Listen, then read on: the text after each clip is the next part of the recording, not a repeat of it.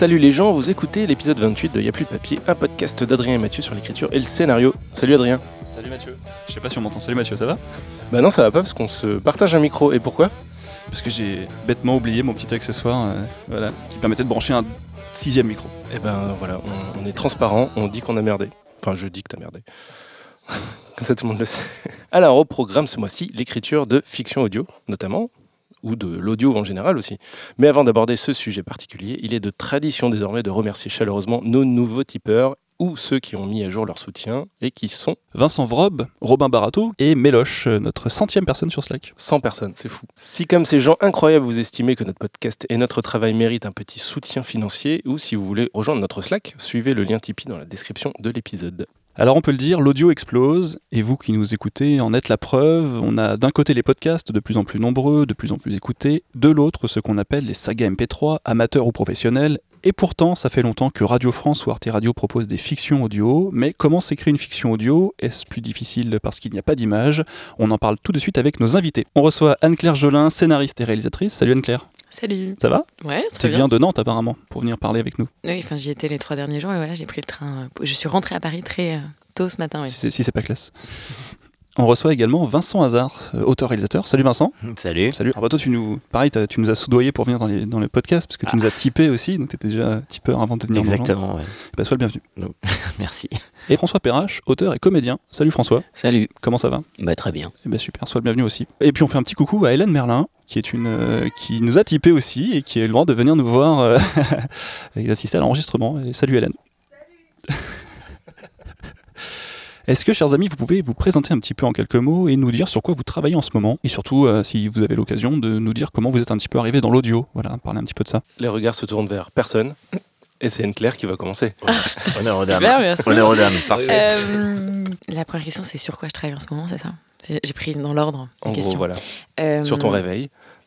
Exactement. Non, ben là, justement, j'étais euh, donc euh, en dehors de Paris. Je travaille sur. euh, je coécris un long métrage d'une réalisatrice qui s'appelle Nathalie Saujon. Et je travaille autrement sur différents projets en écriture, que ce soit un court métrage pour moi ou deux projets radio, justement, on va en parler. Je viens de finir un épisode d'Affaires sensibles pour France Inter. Et voilà, je travaille aussi sur des, des projets de série. Donc, euh, sur différents types de projets en écriture. ouais. Et comment t'es arrivé dans l'audio? Dans l'audio, en fait, euh, j'avais fait euh, il y a deux ans, trois ans. Ouais, en fait, je suis sortie il y a deux ans euh, d'un cursus qui s'appelle l'atelier scénario de la Fémis. Et à la fin de, l'atelier, on a reçu un mail de la coordinatrice, de Karine, qui nous proposait de rencontrer euh, différents interlocuteurs chez France Inter ou France Culture qui venaient chercher des scénaristes. Donc ils avaient contacté et les gens qui avaient fait le cursus scénario à la Fémis et les gens de l'atelier scénario. Et on était quelques-uns à y aller, on était je pense une vingtaine, un peu de, des différents cursus et promos. Et j'y suis allée avec euh, une amie de l'atelier scénario qui s'appelle Christelle Alves-Mera. Et on a bien accroché avec la présentation. En, sortant, on s'est dit, bah tiens, nous on a toujours eu envie d'écrire ensemble, on s'entend bien. Est-ce qu'on se verrait pas pour brainstormer sur deux trois sujets de radio? Et on avait notamment repéré une émission qui nous intéressait plus. euh, qui n'existe plus aujourd'hui, qui, a, été fermée euh, à partir de septembre dernier, qui s'appelle euh, La vie moderne, qui proposait en fait, euh, c'était des séries de euh, 10 fois euh, 5 minutes ou euh, 5 fois 5 minutes ou 5 fois 6 minutes. Et voilà, on a commencé à se dire ensemble, bah, on va présenter des sujets, on va d'abord contacter comme ça les enfin, la conseillère littéraire qui est venue et, lui proposer nos sujets. Tout est à démarrer là, voilà, vous savez tout. Ah, Super. Merci. Les mêmes questions à François. Tiens, on va faire. Bon, honneur aux dames. Euh, la, la question c'était qu'est-ce que je fais en ce moment? Euh, Alors déjà moi c'est euh, Qui es-tu aussi? Ça peut nous aider. je suis François Perrache. Je sais pas, j'ai euh, 41 ans. Euh, le moi c'est je suis d'abord comédien. Donc je dirais que l'écriture c'est un gros tiers de mon temps et de mes revenus concrètement. Euh, bon an mal an. Et en ce moment, il se trouve que la radio prend beaucoup de place, euh, parce que un peu par hasard de calendrier, mais il y a beaucoup de projets radio qui se télescopent. Euh, et donc, je ne sais pas si on fait le CV, mais, mais en ce moment, vraiment les trois derniers mois, ça a été concrètement euh, un feuilleton euh, pour affaires sensibles. Donc là, l'émission dont tu parlais, Anne-Claire, donc c'est une émission de France Inter qui passe l'après-midi. Je situe hein, pour les gens qui écoutent pas forcément Inter aussi. Mais euh, et donc une fois par semaine, le vendredi, il consacre la moitié de cette émission qui dure une heure. La moitié de l'émission d'une heure, elle est consacrée à une fiction qui est écrite par des auteurs.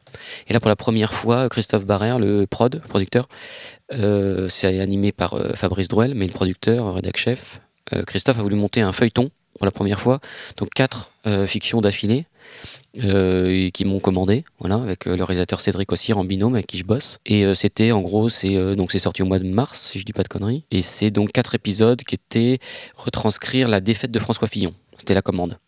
Donc on a monté une fiction en quatre épisodes, de 4 fois 30 minutes, 4 fois 26. Euh, fiction donc, mais que des trucs très documentés parce que c'est plutôt ma, ma ligne à moi. La politique, c'est ton, c'est ton dada. C'est mon dada avec le, avec le tiercé. Et euh, comme disait Omar. Et, euh, et voilà, donc c'est quatre épisodes, ça s'appelle La Veste. Et euh, donc on a fait ça pour Inter. Et juste derrière, j'ai enchaîné. Est-ce qu'il rend l'argent, du coup, dans la, ta version? non, non, il Non. rend pas l'argent, il rend pas le pantalon non plus, ni la veste. Euh, euh, mais tout est vrai dans, ce, dans cette fiction. On peut en parler euh, tout à l'heure, mais sur le lien entre fiction et docu. Ouais. Euh, bref, et pour finir vite, pas monopoliser, mais derrière j'ai enchaîné sur un truc bizarre qui était une fiction que j'ai faite pour Arte Radio il y a deux ans, qui s'appelle Deux guerres en fils, qui est un truc très intime, rien à voir, écriture à la première personne sur la guerre d'Algérie. Et il se trouve qu'on a eu, on a fait le tour des festivals avec ça. Et dans un des festivals, les Allemands ont beaucoup aimé et la VDR, le- donc la radio publique allemande, a acheté une, une adaptation de ce truc-là. Ah, super. Donc je suis parti euh, à Cologne pour euh, enregistrer en allemand, moi au micro en allemand. Donc 7 heures par jour euh, tout seul face à un Lehmann. Guten Tag, Un bin euh, François Voilà, c'est ça. Euh, mais je le disais un peu, donc euh, voilà, on a fait des essais, ils se sont dit, bah, faut, faut qu'il le fasse lui. Bon, très bien. Ah ouais. Et derrière encore, là j'ai enchaîné, et après j'arrête, mais c'est voilà, c'est l'actu. Euh, on est en train, là, je viens de finir l'écriture, on est en train d'enregistrer aujourd'hui, enfin depuis deux jours, le, un, un gros feuilleton pour France Culture, cette fois-ci radio, qui est la saison 4 d'un machin que Vincent connaît bien, je pense aussi, hein, qui s'appelle euh, 57 rue de Varennes, Ouais. qui est aussi un feuilleton politique. Donc là, c'est aussi de la, là, c'est la très grosse machine, de la très grosse prod, il y a euh, 60 comédiens euh, sur Ouais, 10 jours d'enregistrement, etc. C'est de la grosse machine. Et là, on est en plein enregistrement. Euh, bon, non. Et après, ce sera l'été, on va se reposer. Et je vais aller jouer un Fedo à Avignon. Ah, waouh, en plus. Tu t'arrêtes jamais. hein. si, euh, si, euh, au mois d'août. Si, on, on joue Non, c'est par hasard, hein, c'est de l'actu par hasard, toutes ces, Non, toutes c'est ces scopes, Du quoi. 2 au 3 août en fait. Com- Comment t'es arrivé dans l'audio alors, du coup? Mais tu, tu veux pas que Vincent raconte euh, ce qu'il fait dans Non, la mais vie? vas-y, Mais il va, dis-moi. il va, il va le faire, juste après. Euh, comment je suis arrivé dans l'audio? Euh, Donc, je suis comédien. Euh, bon, j'avais eu euh, plusieurs vies avant, etc. Et, euh, et entre autres vies de comédien, un jour, j'ai fait un stage radio, qui est à ma connaissance le seul stage de comédien radio, si je dis pas de conneries, pour les fictions. Euh, donc là, c'est un vrai tuyau. Attention, prenez votre carnet de notes. C'est un truc qui s'appelle, pour les, notamment les, je pense aux comédiens intermittents, un truc qui s'appelle les chantiers nomades. Ils sont installés à, Pont-de-Clay. euh, enfin vers Grenoble et c'est un c'est une assoce qui gère des stages pour comédiens de, de tout type un radio cinéma théâtre beaucoup énorme et à ma connaissance c'est le seul organisme qui fait une formation en partenariat avec Radio France pour les comédiens de fiction Euh, et donc j'ai fait ce stage là qui était évidemment très demandé mais j'ai du bol et euh, ça dure un mois. On, a, jouait une vraie fiction qui, à la fin, est produite et montée et diffusée. L'auteur, c'était Stéphane Michaka, qui est un auteur de radio que j'aime beaucoup, qui travaille beaucoup avec Radio France. Et euh, le réalisateur de ce stage, c'était Cédric Ossir, que j'ai rencontré à cette occasion. Donc euh, je fais ce stage, ça se passe plutôt bien comme comédien. Je commence à faire des fictions comme comédien. Donc j'apprends un peu le travail du micro. Et, euh, Cédric Ossir, le réalisateur, qui- avec qui on avait parlé de nos vies, euh, parce qu'on passait un mois ensemble les uns les autres, euh, Cédric savait que j'avais travaillé dans le secteur politique dans ma vie d'avant. Et un jour, je me souviens, je sortais d'un studio pour le Chat du Rabbin, la- l'adaptation de Johann Sfar en, en feuilleton que réalisait Cédric. Et j'avais un très beau rôle parce que je faisais le perroquet. Donc je n'avais pas de texte. Je faisais juste un ah, ah comme ça. Je me faisais bouffer par le chat. Cédric m'a pris juste pour faire ça, en gros. Mais il y avait quand même des trucs à jouer. C'est un rôle très intérieur. Je suis perroquet officiel de Radio France. Et je me barre du studio après euh, 20 minutes d'enregistrement et je passe la porte. Et Cédric me dit, euh, je suis en train de me barrer. Cédric me dit, mais bon, de loin les studios sont immenses pour ceux qui connaissent. Il me dit, mais tu veux pas euh, essayer de proposer une fiction politique à Radio France? Je dis, bah euh, non, je suis pas auteur, etc. Et je vous passe les détails, mais ça s'est fait comme ça. Donc j'ai dit non, il m'a dit si, j'ai dit non, il m'a dit si, j'ai dit d'accord. Et euh, comme je suis un garçon scolaire, j'ai envoyé. euh, je savais pas moi que c'était énorme comme boulot en fait de faire un feuilleton. Ouais. C'était un, c'est un délire d'écrire en fait, c'est de la folie quoi. Je sais pas pourquoi on fait ça, on est fou. Et donc j'ai envoyé un pilote d'épisode 1, j'ai envoyé un synopsis de 5 épisodes, parce que là aussi on peut en parler, mais sur culture, euh, la case feuilleton c'est 5 fois 30 minutes, c'est très cadré. Donc j'ai envoyé un pilote, j'ai envoyé le synopsis de, de 5 épisodes, et euh, ils m'ont pas répondu pendant 3 mois. Donc je me suis dit j'ai fait de la merde, c'est normal, je suis pas auteur. Et je me suis dit mais en plus je me suis grillé comme comédien. On connaît Puis un jour euh, ils m'ont rappelé, ils m'ont dit c'est génial, on le fait.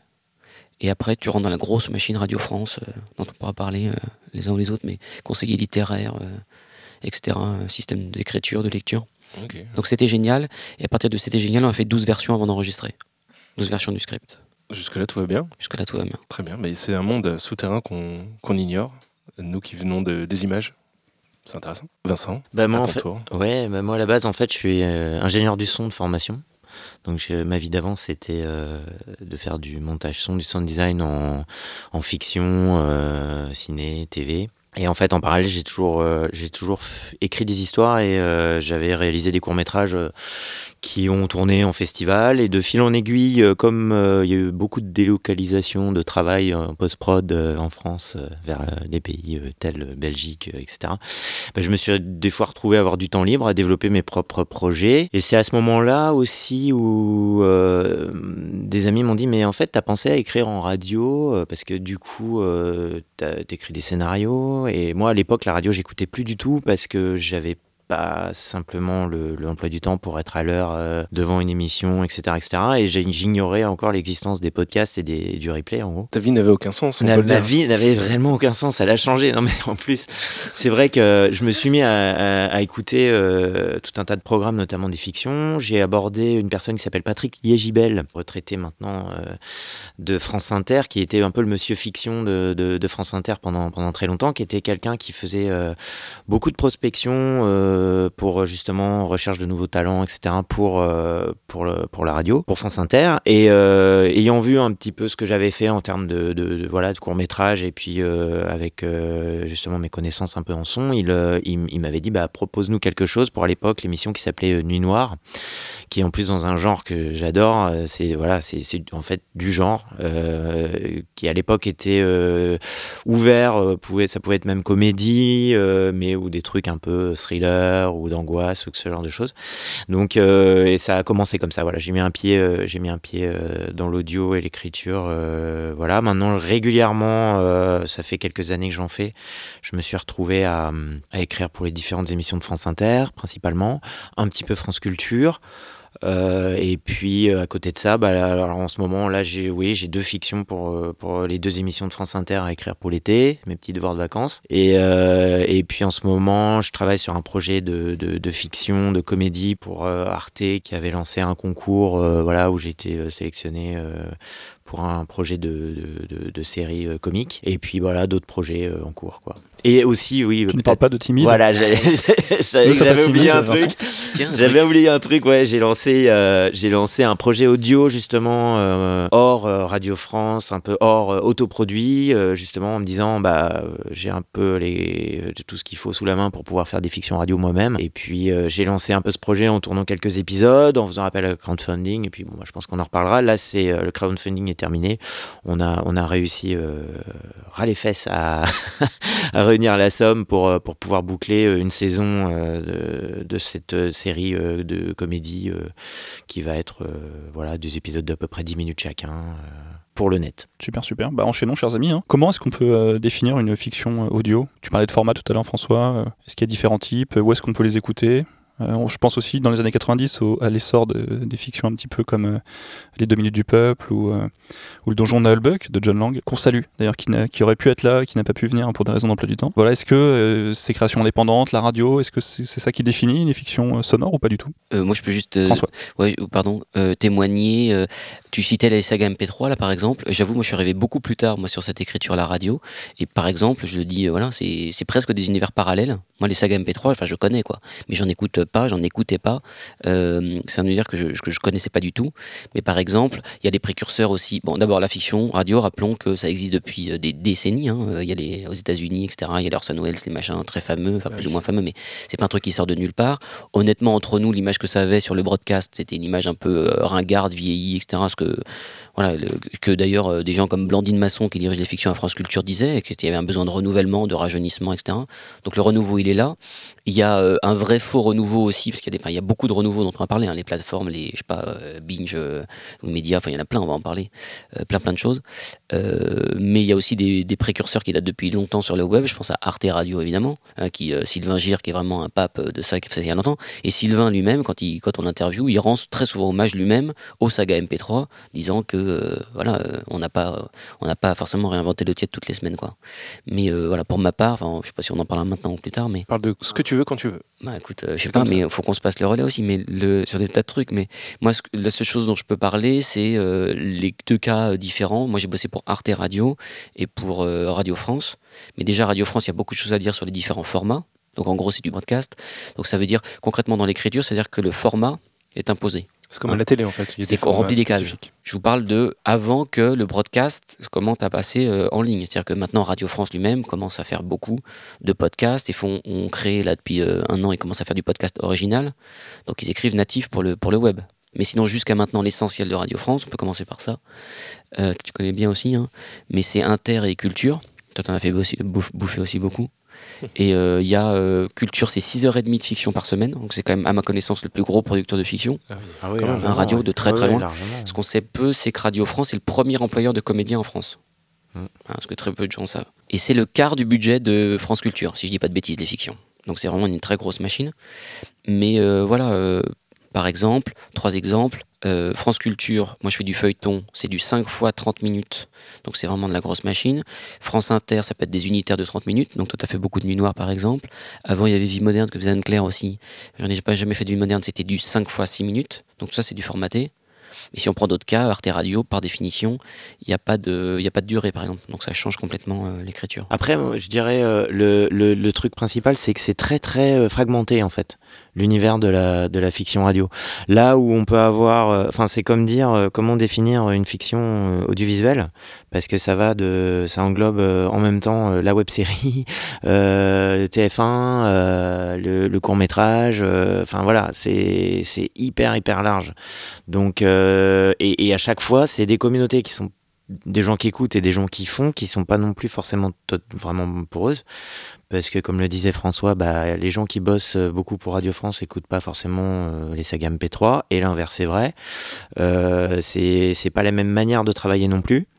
Bon, évidemment, Radio France, euh, il y a, après, euh, si on parle deux secondes un peu de la manière aussi dont c'est fait, Radio France, il y a vraiment un côté euh, tourné en studio, presque avec une dimension théâtrale de jeu, de prise de son, de captation de moments, alors que en général, les choses qu'on trouve sur le web ou les sagas MP3, ce sont des choses qui sont enregistrées, euh, bah, parfois même en studio. Bah, quand on voit euh, Cyprien euh, qui, a fait, qui a fait une fiction, elle est enregistrée, on, on, à l'écoute, c'est pas du tout le même rendu que, que ce qu'on peut entendre comme fiction Radio France, parce que c'est pas du tout fait de la même manière, ça vient pas du même bout de la lorgnette.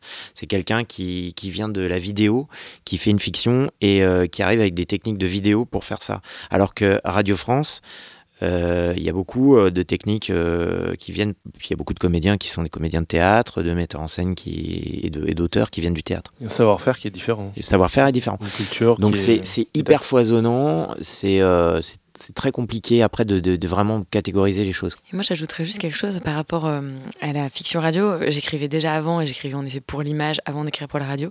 Et ce qui m'a surpris, euh, c'est surtout la liberté. J'ai trouvé que, en fait, euh, je, me suis aperçue que euh, je trouvais ça libre et euh, en comparaison avec ce que je venais de vivre. Alors. dans l'écriture les dernières années, c'est-à-dire que j'ai trouvé un espace fou de liberté dans ce qu'on peut proposer finalement, même si c'est de la commande, c'est-à-dire que même si à la fin on nous valide un sujet, on nous valide un thème, Enfin, on parlera sûrement des méthodes de production, notamment donc chez Radio France. Et finalement, après, c'est très libre. C'est-à-dire que tout était un peu autorisé, on pouvait proposer ce qu'on voulait. euh, Et puis surtout, on peut tout faire en radio. Enfin, globalement, euh, c'est-à-dire que nous, notre première fiction radio, à un moment, c'est quand même l'histoire d'une jeune femme qui est suivie par une mouche. Euh, je pense que ça aurait été compliqué de le tourner sur 10 épisodes, surtout qu'elle se transforme en mouche. euh, sixième épisode. Enfin, Ils ont, ils ont fait un film là-dessus. ce qu'on veut, quoi. ouais, mais. donc, c'est vrai que c'était, c'est extrêmement agréable de pouvoir se dire, bah, ça, je peux l'écrire, ils se débrouilleront pour, le, pour l'enregistrer. euh, après tout, même si parfois, j'ai, vu avec des conseillers littéraires de se dire, bah là, c'est sur un bateau, votre truc, c'est pas simple, on sait pas trop enregistrer la mer. Enfin, il, y a- ils nous font quand même des remarques sur euh, ce qui leur plaît ou moins. Par contre, les mouches, ils sont calés. Quoi. Bah, les mouches, ils sont, ils sont trop calés. Il y avait, non, mais il y avait un comédien qui venait jouer que la mouche. Oui, comme Et le donc, euh, perroquet, comme le perroquet, voilà. Il y a une- des bruiteurs qui font des bruits de mouches avec des outils. Enfin, c'est à voir. C'est à voir. Regarder Ouais, la radio super. fabriquée, c'est magnifique, hein, vraiment. Ouais, ça doit être cool. Et le deuxième truc, c'est que je trouvais que c'était aussi incroyable en termes de délai. Même si euh, on parlera aussi que des fois, euh, ça prend du temps d'avoir une réponse, d'avoir son texte validé, il y a des versions et tout. Mais quand même, euh, nous, pour notre première série, qui était donc un 10 fois 6 minutes, donc sur une, en termes de durée, finalement, on a écrit 60 minutes. Je pense qu'entre le jour où on est venu pitcher nos, nos sujets euh, à la conseillère littéraire et le jour où ça a été enregistré, il y avait 6 mois. Ou non, diffusé, il y avait 6 mois. Ah oui. Donc, euh, c'est-à-dire que ces délais-là, je ne l'ai pas du tout à l'image. Enfin, je- tu vois, quand tu fais un court-métrage de 20 minutes, des fois, ça prend 5 ans. Donc, c'est vrai que c'est c'est quand même super d'avoir 60 minutes entre l'idée et la diffusion. Euh, ben, moi, j'étais ravie quoi, que 6 mois et qu'après, je puisse passer à autre chose. Voilà, c'était chouette, c'était fait, c'était produit. Et ça, c'est hyper agréable en radio. D'accord. Parlons de l'écriture pure et dure, si vous le voulez bien. Euh, Est-ce qu'il y a des choses spécifiques? Tu parlais de la liberté, Anne-Claire. euh, Des choses comme ça qu'on ne retrouve, euh, par exemple, que dans l'audio? Des choses que permet ce format et qu'on ne retrouve pas ailleurs? Anne-Claire a, a déjà résumé deux aspects qui sont, à mon avis, les deux plus gros avantages du média. C'est le, c'est le fait de pouvoir un peu, en termes d'effets, euh, tout faire. On peut faire de la science-fiction euh, aussi bien que du réalisme pour des budgets qui sont quasi équivalents. Donc déjà, quand on écrit pour autre chose, c'est pas du tout du tout les mêmes, euh, les mêmes contraintes. Et ensuite, euh, l'autre aspect qui est l'aspect éditorial, euh, c'est que c'est vrai, en tout cas à Radio France, euh, et je sais pas comment ça se passe à Arte Radio, j'ai jamais bossé avec Sylvain, mais euh, en tout cas, il y a, y a une liberté, euh, ça c'est évident que euh, quand on écoute euh, vos autres émissions avec les gens qui travaillent avec, avec les chaînes de télé, c'est pas du tout la, la- la même dynamique. Il y, a une, y a une vraie confiance entre les, les producteurs et les, et les euh, directeurs d'écriture de, la radio, euh, les conseillers littéraires, pardon, qui permet, euh, même s'il y, a- des retouches ou ce genre de choses, il n'y a jamais de remise en question fondamentale des, choses quand elles sont posées et, actées. Et il y a une relation de confiance parce que je pense aussi qu'il y, a un aspect financier qui est lié, c'est-à-dire qu'ils ont conscience qu'on n'est pas payé non plus suffisamment pour, pour faire euh, 25 versions des choses. Donc il y a un accord tacite qui dit que voilà, à partir du moment où ils sont là aussi pour prendre un peu de risque euh, avec, euh, avec des auteurs, je pense que parfois effectivement euh, ils doivent se dire bon zut c'est pas tout à fait ce que j'avais en tête, mais euh, ils font ils, re- ils remettent pas tout en cause, ce qui, ce qui donne une grande liberté aux auteurs. Oui, c'est toujours très bienveillant comme retour. Toujours. Mm. Ça, c'est c'est- c'est vraiment extrêmement agréable. C'est que peu importe donc, les délais de réponse ou les remarques qui peuvent être faites. euh, donc, moi, j'ai juste travaillé avec Christophe Barrère et Céline Geoffroy. Donc, deux, mais les- à chaque fois, c'était un vrai plaisir de travailler avec eux. C'est-à-dire que c'était toujours, bon, à partir du moment où, on, en effet, on a validé le sujet, c'est acté. Donc, on a signé, excusez-moi, là, plus le nom, on a signé le, la prime à l'inédit, c'est ça dont on parle. Voilà, on a. On a eu une partie de la somme euh, pour l'écriture. Euh, C'est-à-dire qu'après, on renvoie les versions. Alors, il y a souvent des il peut y avoir des petites choses à corriger, plus ou moins.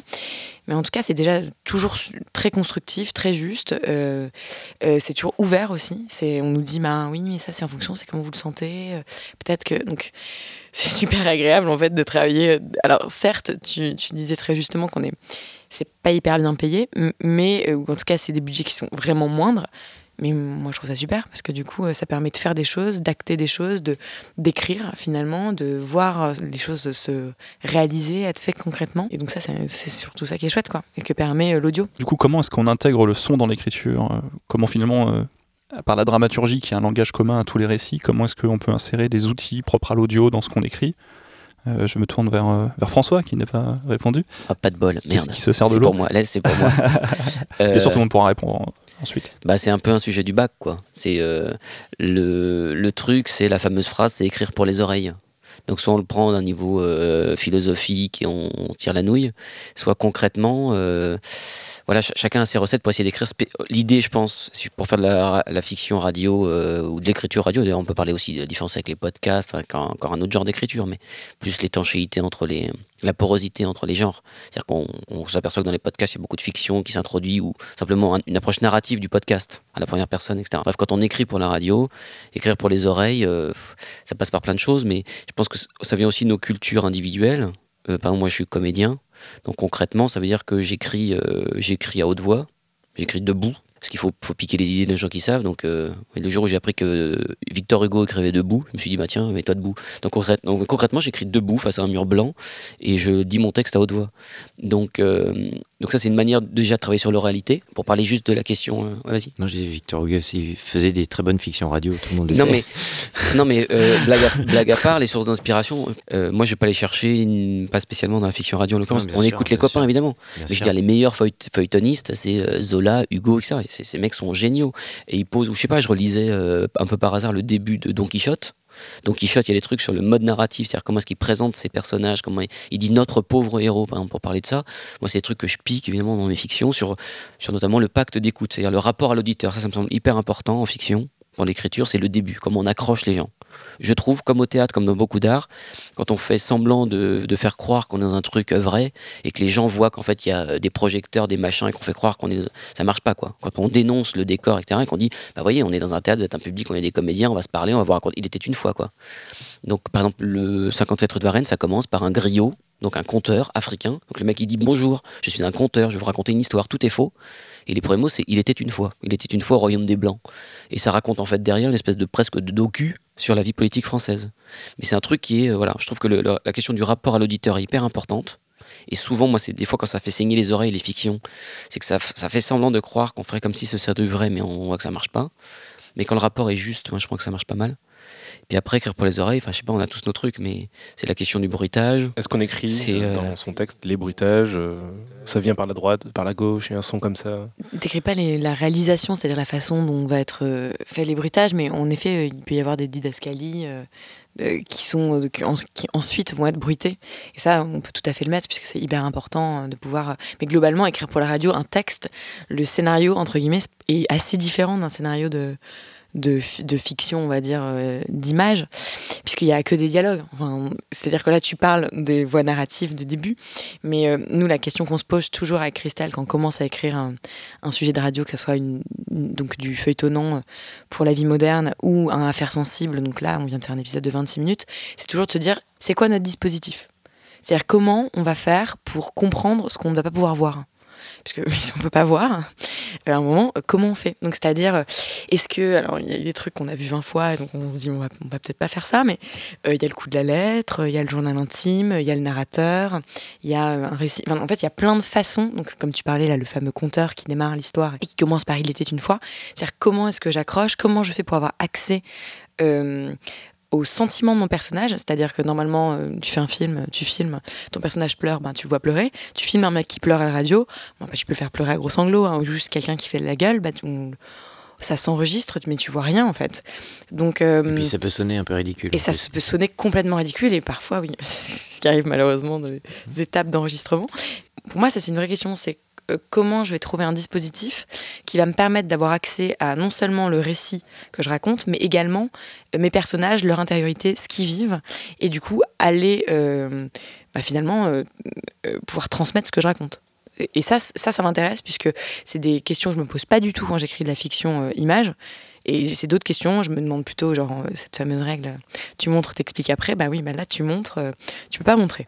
Donc euh, c'est une autre façon. comment je montre justement et sans être trop explicatif, sans être. Euh, euh, donc, je trouve que c'est d'autres défis et c'est tout aussi intéressant. Après, c'est vrai que il y a une dimension où on est vraiment dans une culture de l'image, c'est-à-dire que l'auditeur, enfin le spectateur lambda, quelqu'un qui est habitué à, à comprendre une grammaire de l'image, cinéma, etc., parce qu'il baigne dedans depuis tout petit. Quand on va lui enlever ça, on rentre dans autre chose. Et c'est vrai que de par mon premier métier, euh, j'ai acquis une certaine, euh, certaine compétence, on va dire, en termes de euh, quel son peut être parlant de lui-même. C'est-à-dire que quand euh, on manipule des sons qu'on doit rajouter sur des films en se disant ça c'est un son signifiant, ça c'est pas un son signifiant, quand on doit mettre en fait c'est simplement une mise en scène un peu sonore, c'est un, un, peu un, moi j'utilise ça parce que c'est un petit peu un avantage euh, effectivement de pouvoir euh, parfois se dire voilà tel son est tout de suite identifiable. Bon, je dis une connerie, mais une sonnerie de téléphone, voilà, pas besoin de montrer un téléphone pour savoir ce que c'est. Bon, après, euh, par contre, si on montre euh, quelque chose qui va être euh, de l'ordre d'un skateboard sur une route, par exemple, ce son-là qui est familier mais pas trop, est-ce que si on le met seul, on va comprendre que la personne est sur un skateboard, c'est pas évident. Donc peut-être qu'il va falloir le préciser.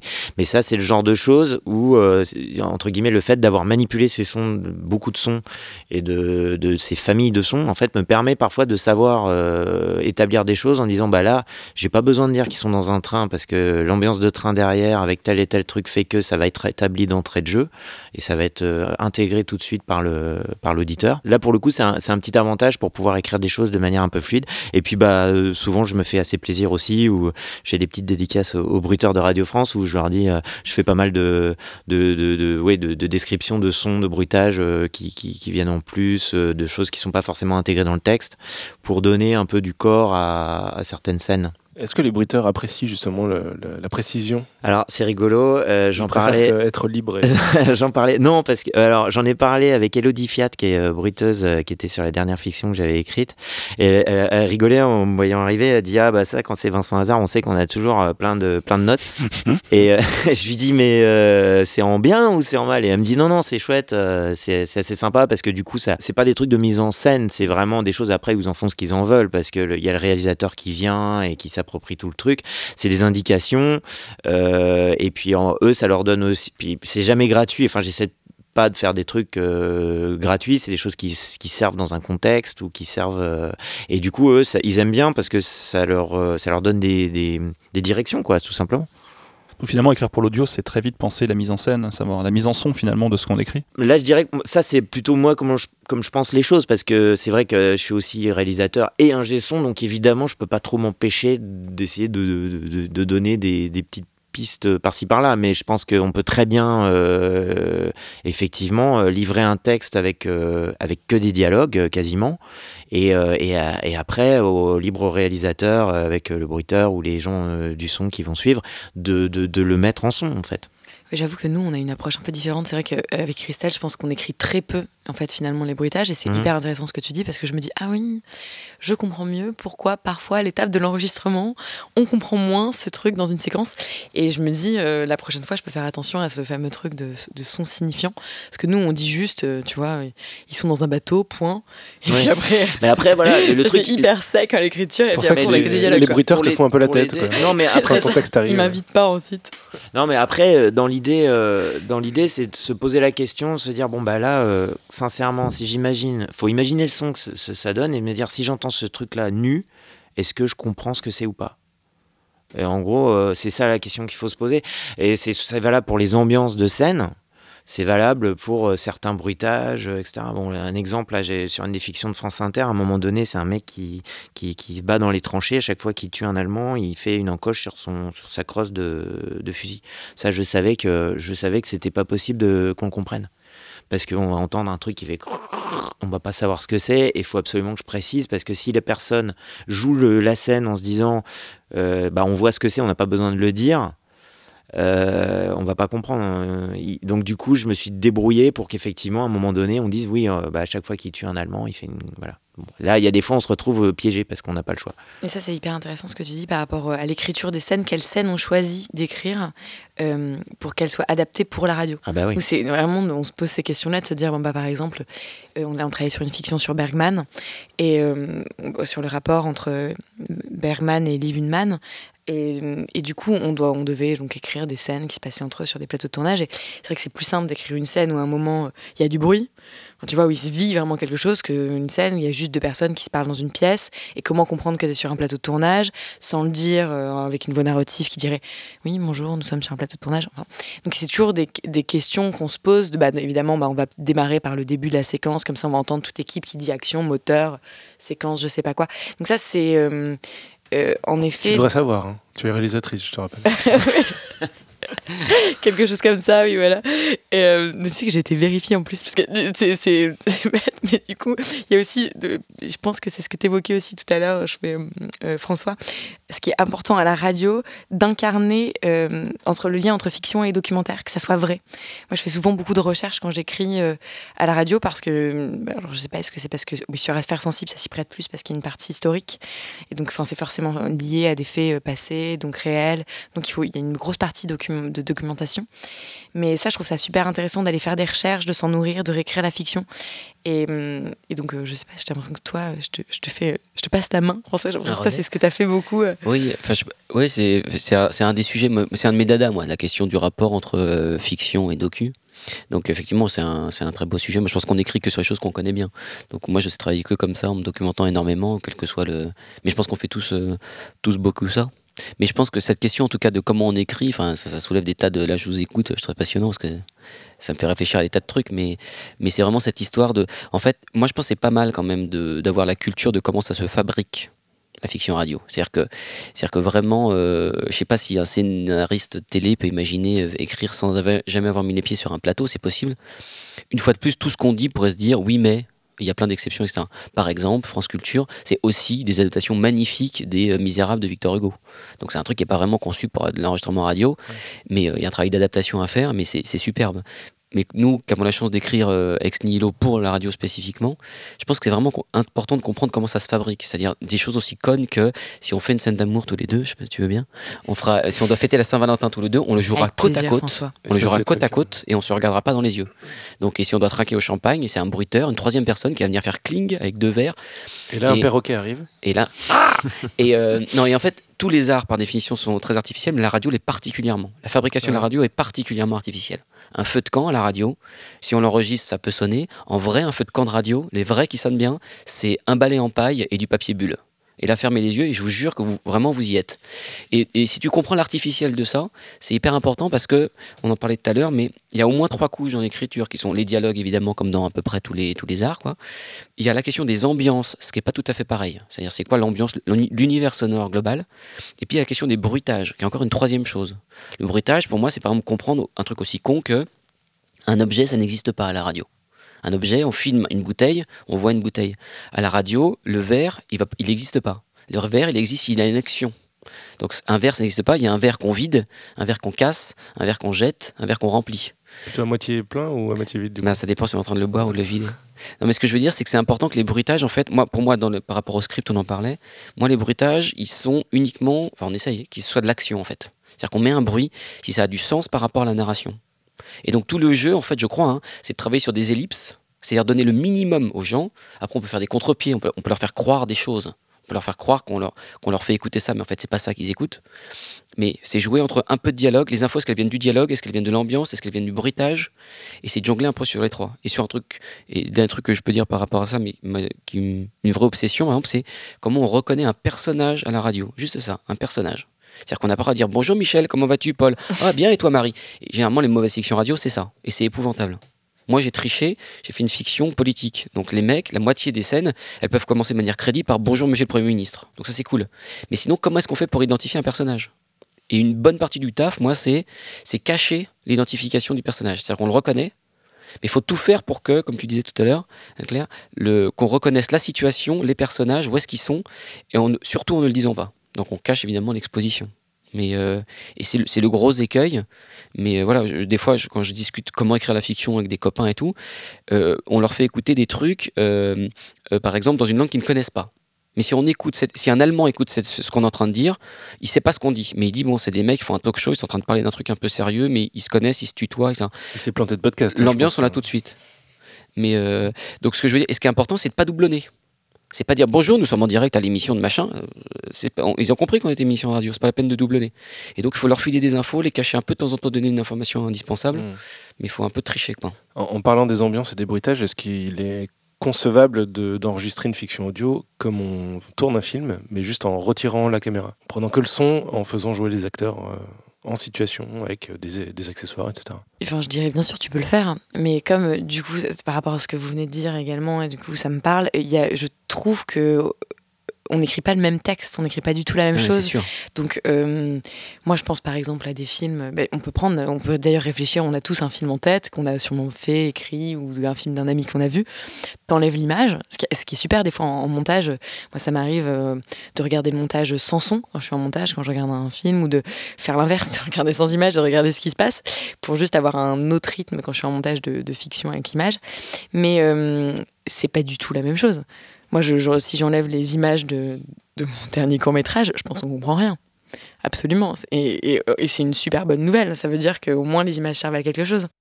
Et un des intérêts, je trouve, de la radio quand on la fabrique, enfin, je sais pas ce que vous en pensez, mais c'est que pour le coup, on est dans une espèce d'industrie, mais très artisanale. Enfin, notamment dans des grosses machines comme France, euh, France Inter ou, ou France Culture. Mais il y a des aspects qui sont très proches de la question d'un d'un tournage de Cinoche, pour faire un peu les deux. Enfin, moi, je suis comme comédien, mais j'ai jamais écrit pour l'image. Euh, mais par exemple, il y a un réalisateur, un assistant, euh, il y a des chefs op, euh, et puis on tourne, euh, sauf que le voilà, il n'y a pas de caméra, mais on, perche, on tourne, etc. Donc il y a des choses qui sont très proches. et des choses qui sont très différentes. Donc des fois on, des fois on additionne et des fois on, des fois on fait des spécificités. Mais je pense que parfois elle est très proche d'une écriture elle peut être très proche d'une écriture d'image et un jeu image, et des fois c'est complètement fabriqué et l'écriture elle-même est très différente. Donc il n'y a, y a pas de règle.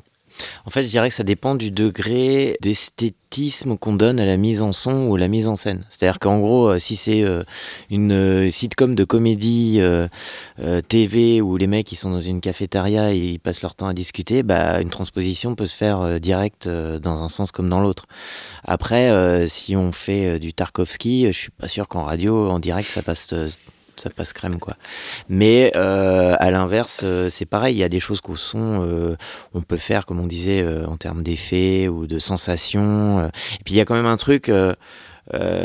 moi, le truc qui m'a qui m'a vraiment pris quand j'ai commencé recommencé à écouter de la radio, c'est le parce qu'on n'a pas encore de ça, c'est le pouvoir de ce média, le pouvoir de la voix ce côté d'intimisme, euh, d'intimité qu'on a, euh, qu'on construit euh, quand on a ces voix qui vous parlent, qui tout d'un coup procurent physiologiquement, je pense, quelque chose qui, qui ne se produit pas quand on regarde des films ou quand on regarde une, une vidéo et qui est ouais, beaucoup plus intime. Et du coup, cet aspect-là, il est aussi, c'est un truc qu'on peut beaucoup plus exploiter ou qu'on peut exploiter en audio beaucoup plus facilement qu'à l'image et qui se transpose pas du tout à l'inverse, quoi. Mais ça, c'est aussi parce que, comme tu le disais en citant toi fiction qui démarrait par un narrateur, il y a très souvent, comme au, enfin, au cinéma, ça serait une voix off, mais il y a un côté euh, euh, confession. Enfin, on a souvent un personnage, pas, dans toutes les fictions, hein, mais ça arrive souvent, moi, quand j'écoute des fictions radio, d'avoir un personnage qui, qui est une voix intime et qui se raconte, que ce soit à la première personne du singulier ou qui raconte à la troisième personne du singulier un récit. Et donc, il y a tout de suite, en effet, un sentiment de proximité qui s'établit, mais directement, euh, avec cette voix, en fait. Alors que, alors qu'à l'image, euh, ce procédé-là de la voix off, euh, c'est quand même un truc euh, qu'on essaye d'éviter parce que ça fait plan-plan, ça fait, c'est lourdingue, ça et fait son temps. ça fait son temps et ça marche pas. Alors que là, des voix off, enfin, il y a des, il y a des procédés qui en télé sont éculés et qui, et qui au-delà de ça. Sont, sont, sont, redondants qui en radio produisent des effets terriblement efficace. Je vous donne un exemple. Dans les premiers trucs que j'avais écoutés, c'était pas de la fiction, c'était, euh, je crois, des entretiens sur France Culture avec euh, alors c'était c'était une transposition en fait je me disais mais c'est comme si je regardais euh, une émission d'M6 genre zone interdite avec des des, des escort girls tu vois genre de choses où bon bah tu regardes deux secondes et puis tu tu, tu, tu, tu zappes sur autre enfin moi j'aurais zappé rapidement là en fait le fait d'entendre il y a de, ces voix de, de, femmes qui racontaient euh, leur histoire euh, et en plus on n'est pas aussi on est on est posé plus posé qu'en télé ou qu'en média euh, image. On peut développer des scènes etc etc d'avoir d'avoir ces témoignages ces voix là j'ai été tout d'un coup je me sentais vraiment émotionnellement pris par ces histoires là de manière beaucoup plus efficace avec une simple voix qui nous racontait ça. Une, personne face caméra qui raconte son histoire en télé le même type de truc c'est beaucoup moins engageant. Enfin il y a beaucoup moins de d'identification qui se produit euh, oui, en fait, euh, ce que tu dis, Vincent, par rapport à la proximité aussi et l'intimité, je me rappelle, moi, le premier podcast, enfin, la première émission radio qu'on m'a conseillé, quelqu'un m'a dit, mais il faut absolument que tu écoutes ça, c'est incroyable, ça s'appelle La boîte vocale d'Alex Bouchard. Vraiment, je vous, je vous, le conseille, c'est hilarant. C'est un podcast écrit par Bruno Podalides, et c'est l'histoire d'un mec qui va au Festival de Cannes, et c'est son répondeur. c'est génial. Ça. dure genre 12 épisodes. Et, euh, et en fait, t'es juste dans son répondeur téléphonique où à chaque fois, bah, comme il, le Festival de Cannes, il est tout le temps en rendez-vous. Et donc, on lui laisse, il écoute chaque jour, il écoute ses messages. Et donc, il en a 6, 7, 8. Et mais c'est hilarant de, de, de proximité d'intimité en fait. Et ça, évidemment, on n'aurait pas du tout pu le faire à l'image. C'est déjà c'est un, une super idée euh, le coup du répondeur en termes de radio. Mais vraiment, s'il y a un, truc euh, que je vous conseille d'écouter, je pense que c'est euh, la meilleure fiction radio que j'ai écoutée de ma vie. Est-ce que la fiction radio ne marche pas bien en exploitant son médium, le son? Tu parles de message vocal, on est typiquement dans ce genre de rapport. Est-ce que c'est pas là où elle excelle finalement, la fiction audio, ou, elle a d'autres opportunités de s'en sortir? Je pense qu'il y, a différents, comme encore une fois, comme à l'image, il, il, y a différents type de, de, programme. C'est vrai que sur Radio France, il y a beaucoup de choses euh, euh, où c'est basé sur des faits, euh, où on fait notamment sur France Inter des recherches parce que c'est du biopic, c'est des histoires de, qui ont, qu'on adapte en fait de faits réels ou ce genre de choses. Il y, a, y, a, y a des tendances, on va dire, semi-réalistes, effectivement, où on parle d'univers, voilà, où là, effectivement, on est dans une... je dirais que l'intérêt réside pas forcément dans les bruitages tant que tel, il faut que ça soit, entre guillemets, fluide, bien fait, bien pensé, etc. Mais l'intérêt de la fiction en elle-même n'est pas ça.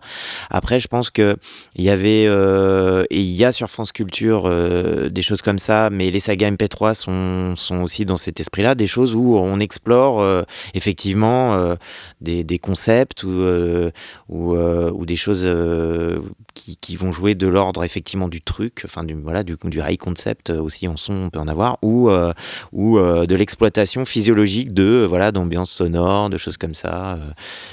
De traitement de son, oui. Mais pour moi, il n'y a, y a pas un truc qui est mieux que l'autre. C'est comme en cinéma, quoi. On peut aimer Romer et puis euh, adorer euh, les films de Tony Scott, quoi. Donc, euh, C'est ce qui se prête le mieux aussi à, la commande ou au sujet. J'ai l'impression que quand, on parle, quand je parle, enfin, je soulevais le- la question du dispositif tout à l'heure. Je trouve que c'est assez intéressant de se dire, c'est de la même façon qu'on va écrire un film et on se dire, bah voilà, comment est-ce qu'on on construit la narration, quel est le meilleur choix de récit, enfin la forme en fait, de quelle est la forme adaptée euh, au fond. Et ben là pour moi c'est la même chose en radio, quelle forme je- j'emprunte pour illustrer au mieux mon propos, mon sujet. Donc c'est vrai que quand on est sur des affaires sensibles, bah, on va pas avoir un répondeur téléphonique. Enfin, et encore, on pourrait. Enfin, c'est-à-dire que ça dépend quel est le sujet, quel est, euh, euh, qu'est-ce que ça vient traiter. J'en sais rien. D'un coup, j'ai un truc qui me vient en tête et je me dis, bah ça, ça serait super. Donc euh, ça dépend de, de ce qu'on vient y voir, quoi. Juste pour, compléter, en, en- fait, ça dépend si c'est des cré- créations originales, c'est-à-dire qu'il y a des plages pour ça réellement sur France Culture. Il y a des choses qui, où il y a de la place à l'expérimentation, euh, ce genre de choses. France Inter, on est sur des émissions qui sont cadrées, euh, notamment, euh, je pense à Autant n'importe l'histoire, où elle est même très cadrée, c'est-à-dire que c'est des fictions, des sujets qui doivent aller jusqu'à la Deuxième Guerre mondiale, où on a un narrateur qui raconte l'histoire, c'est imposé dans, dans un cahier des charges. Donc là, on est dans une contrainte où, en termes d'expérimentation, voilà. Et puis, on a aussi des contraintes de production. C'est-à-dire qu'on a des fois euh, euh, enfin des, nombres de comédiens limités, des nombres de, jours de tournage, euh, d'enregistrement parfois sur France Inter, oui, très courts, qui permettent pas forcément de faire des choses justement qui nécessitent, enfin qui ont une ambition, on va dire, de mise en son exceptionnelle, quoi. François, tu peux réagir? Ouais, non, je pensais à cette euh, question hyper importante, du la question du traitement, le traitement du son dans l'écriture dont on parlait tous là. C'est hyper important et pour moi, ça fait vraiment partie du cœur de, de l'écriture, même en amont de, de- du sujet ou de, de l'angle ou des persos, etc. Pour donner deux exemples, euh, 57 rue de Varennes, le premier épisode, c'est un plan séquence. C'est écrit comme un plan séquence de 30 minutes de radio. Donc on suit un Premier ministre, euh, il, démarre à la salle de sport, puis ensuite il monte dans sa bagnole, il part sous la douche, etc. Et on le suit dans sa bagnole, dans la cour de l'Elysée, il monte les escaliers de l'Elysée, il arrive dans le bureau du président, il se fait engueuler, fin de l'épisode. C'était pour montrer que cette écriture, donc là on a une espèce de, de couleur, enfin, de texture de son unique qui se veut un peu euh, perché à la- en temps réel pour marquer la continuité de l'action politique. De Guerre en Fils, le premier épisode, sur les trois premières minutes, donc un truc d'Arte Radio, sur les trois premières minutes, il y a 114 plans de coupe. Ouais, c'est-à-dire qu'on mixe de l'archive, de la narration, de la musique, du bruitage, euh, des trucs en live, euh, des trucs, enfin, etc. Et l'idée, c'est de rendre, c'est ce que tu disais Anne-Claire, de rendre, pour le coup, le, fond qui était, euh, qui était 10 ans de recherche, tous azimuts dans tous les sens, et dire, on va vous montrer un puzzle, quoi. Mais je pense que même, en tout cas, quelle que soit la forme, il y a des contraintes de, production. On peut pas tout faire, notamment sur Inter, par exemple, où les choses sont plus, contraintes, mais c'est quand même possible de faire quand même plein de choses. Mais quand on peut, moi, je trouve c'est hyper important de varier les traitements. C'est-à-dire que, euh, indépendamment de ce qui se dit, ce qu'on disait, qui est hyper important, hein, quel personnage, qu'est-ce qui se raconte, moi j'alterne, comme tout le monde, mais un peu de narration, un dialogue, tout à coup ils sont en situation, tout à coup on est au talkie-walkie, tout à coup on est au téléphone, tout à coup. Et, et en fait, des textures de son, il y en a plein. Mais il faut prendre le temps d'y réfléchir. Mais la question de cette texture, elle crée une incongruité en fait. Les gens se disent mais qu'est-ce qui se passe? Ils, sont où? Qu'est-ce qu'ils font? De qui me parle etc. Et je pense que c'est important d'alterner ces textures de son. Et la texture de son parle à tout le monde. Tu parlais des sons signifiants, euh, Vincent. C'est vrai qu'une sonnerie de téléphone, un- quelqu'un qui parle dans un téléphone, un talkie-walkie, tout de suite on peut savoir ce qui se passe. Et on a tous été plus ou moins confrontés à des sons pareils. Donc ça parle effectivement euh, à tous. Pour la bonne aussi euh, raison que je pense que quand moi j'écoute de la radio, en tout cas, j'ai des images. Qui me viennent. Donc c'est-à-dire que si à un moment j'ai que la même image de deux personnes qui parlent dans une pièce, je vais finir finalement par m'ennuyer un peu dans ma tête. Alors que si, euh, comme tu le dis si bien euh, euh, François, d'un coup il y a quelqu'un dans un, qui me parle dans un talkie-walkie, puis après j'entends quelqu'un qui est sur la route, et puis après, du coup mes images vont varier. Donc je, ça va Donc, plus m'amuser en en fait. Ça va marcher aussi. Il y a quelque chose qui va, euh, au moment où je pourrais, je sais pas, m'ennuyer, décrocher, euh, bah, ça va relancer le récit, ça va, ça va m'intéresser. Ouais. Et dans l'écriture, je- moi j'ajouterais aussi, mais c'est un peu des recettes, mais moi c'est ce que j'applique. Mais je me, pour pour info d'ailleurs, quand j'écris sur 57 par exemple, où j'en suis à la quatrième saison, donc j'en suis quand même à 8 heures de fiction, donc on finit par tourner un peu en rond sur des trucs, etc. J'en étais moi à me faire des listes de dispositifs sonores, indépendamment du contenu. Après, je me suis posé des questions de personnages, d'intrigues, quoi, tout sûr le monde. Tu peux les donner, ces, ces Ouais, listes Tu pourras nous, nous envoyer un mail sur Oui, un mail, je t'envoie un Un mail. exemple, euh, peut-être euh, non mais pareil, non mais aussi codement, juste pour se rappeler, se rappeler indépendamment du contenu, qu'on peut, on peut faire ces traitements de son dont on parlait, donc il y a les, les fameux qu'on redit en boucle, mais le téléphone, le talkie, le machin, le gna, mais en radio on peut faire des tas de choses. Euh, les ambiances de bruitage aussi, se dire tiens, qu'est-ce qui se passe si on est dans une foule? Moi je fais là les fictions en ce moment sont politiques, donc qu'est-ce que c'est que l'ambiance de l'Assemblée nationale, etc. Donc il y a ces sortes de traitements. Et il y a aussi encore un truc qui est un peu différent, c'est la question des natures de discours, pour parler que des dialogues. C'est-à-dire que, par exemple, indépendamment de la qualité de son, juste, euh, c'est pas la même, pas la même manière de s'exprimer quand on est en train de faire une interview politique, quand on est en train de discuter dans une cuisine, quand on est en train de papoter avec euh, sa meuf, quand on est dans un pieu, quand on est en train de dormir, etc. Donc là, en fait, avant même, ce que je veux dire, c'est qu'une fois de plus, avant même de savoir ce qui se raconte, si on met un type qui parle un peu comme ça, mesdames et messieurs, euh, on a compris quoi, le mec il va faire un discours politique. Et donc on n'a pas besoin d'expliquer, etc. Et donc la question de, la nature de la prise de parole aussi, je pense qu'elle est hyper importante euh, dans les fictions. Je parle des fictions narratives. Quoi. Vincent, tu as récemment mis en ligne les premiers épisodes de ta série audio Timide que tu as financé de manière euh, indépendante, on en parlait tout à l'heure. Comment tu compares cette expérience indépendante avec ce qui se fait habituellement en radio? Euh, alors, bah, j'ai fait de l'espionnage industriel, euh, voir un petit peu, euh, parce que c'est vrai que la, fabrication d'une fiction radio, c'est quand même spécifique. Moi, je viens de l'audiovisuel, donc j'avais pas forcément l'expertise de, voir comment Radio France ça se faisait. Du coup, en fait. Bah, l'expérience en soi, c'était c'était venu sur une envie de, de justement de réaliser moi-même en fait et euh, de faire euh, un projet peut-être euh, tenter des choses en ayant un petit peu la main sur sur l'ensemble du, dispositif de A à Z et sur une histoire qui qui se prêtait quand même donc une comédie donc quelque chose qui puisse quand même entre guillemets accrocher un public relativement large et euh, ayant euh, à disposition chez moi du matériel pro pour faire ce genre de choses, je m'étais dit bon, il me manque pas grand chose pour pouvoir me lancer même entre guillemets en, en indépendant. Euh, L'idée euh, derrière le, projet, c'était de d'expérimenter une technique qui était un peu à mi-chemin entre ce que j'ai vu faire à Radio France, de techniques qui étaient aussi plus audiovisuelles, euh, traditionnelles en termes de peut-être de, de mode de fonctionnement aussi, euh, euh, avec une flexibilité de tourner tout en décor naturel. Et, voilà, et c'était une expérience, alors à faire vraiment super. C'est-à-dire que c'est vrai, comme disait Anne-Claire, il y a, une facilité, une rapidité quand même à tourner. Ça, c'est sûr que c'est vachement bien.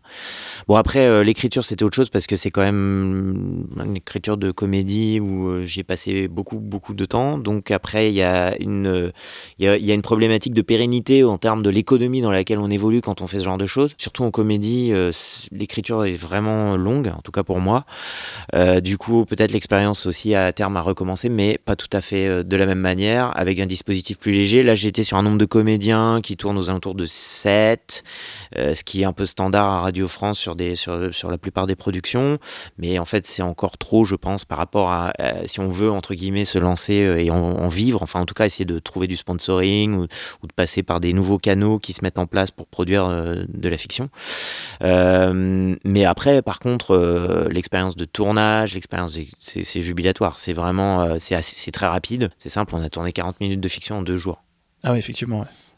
Donc euh, voilà. Et on a après. On a eu de, la voix off et ça m'a permis aussi d'expérimenter. Alors je suis pas, je suis pas allé, euh, enfin c'est pas Citizen Kane le truc, hein, mais euh, j'avais une idée en fait qui était euh, une idée de, de, de tester un dispositif avec une voix off qui nous dit quelque chose et la situation vécue qui nous dit autre chose.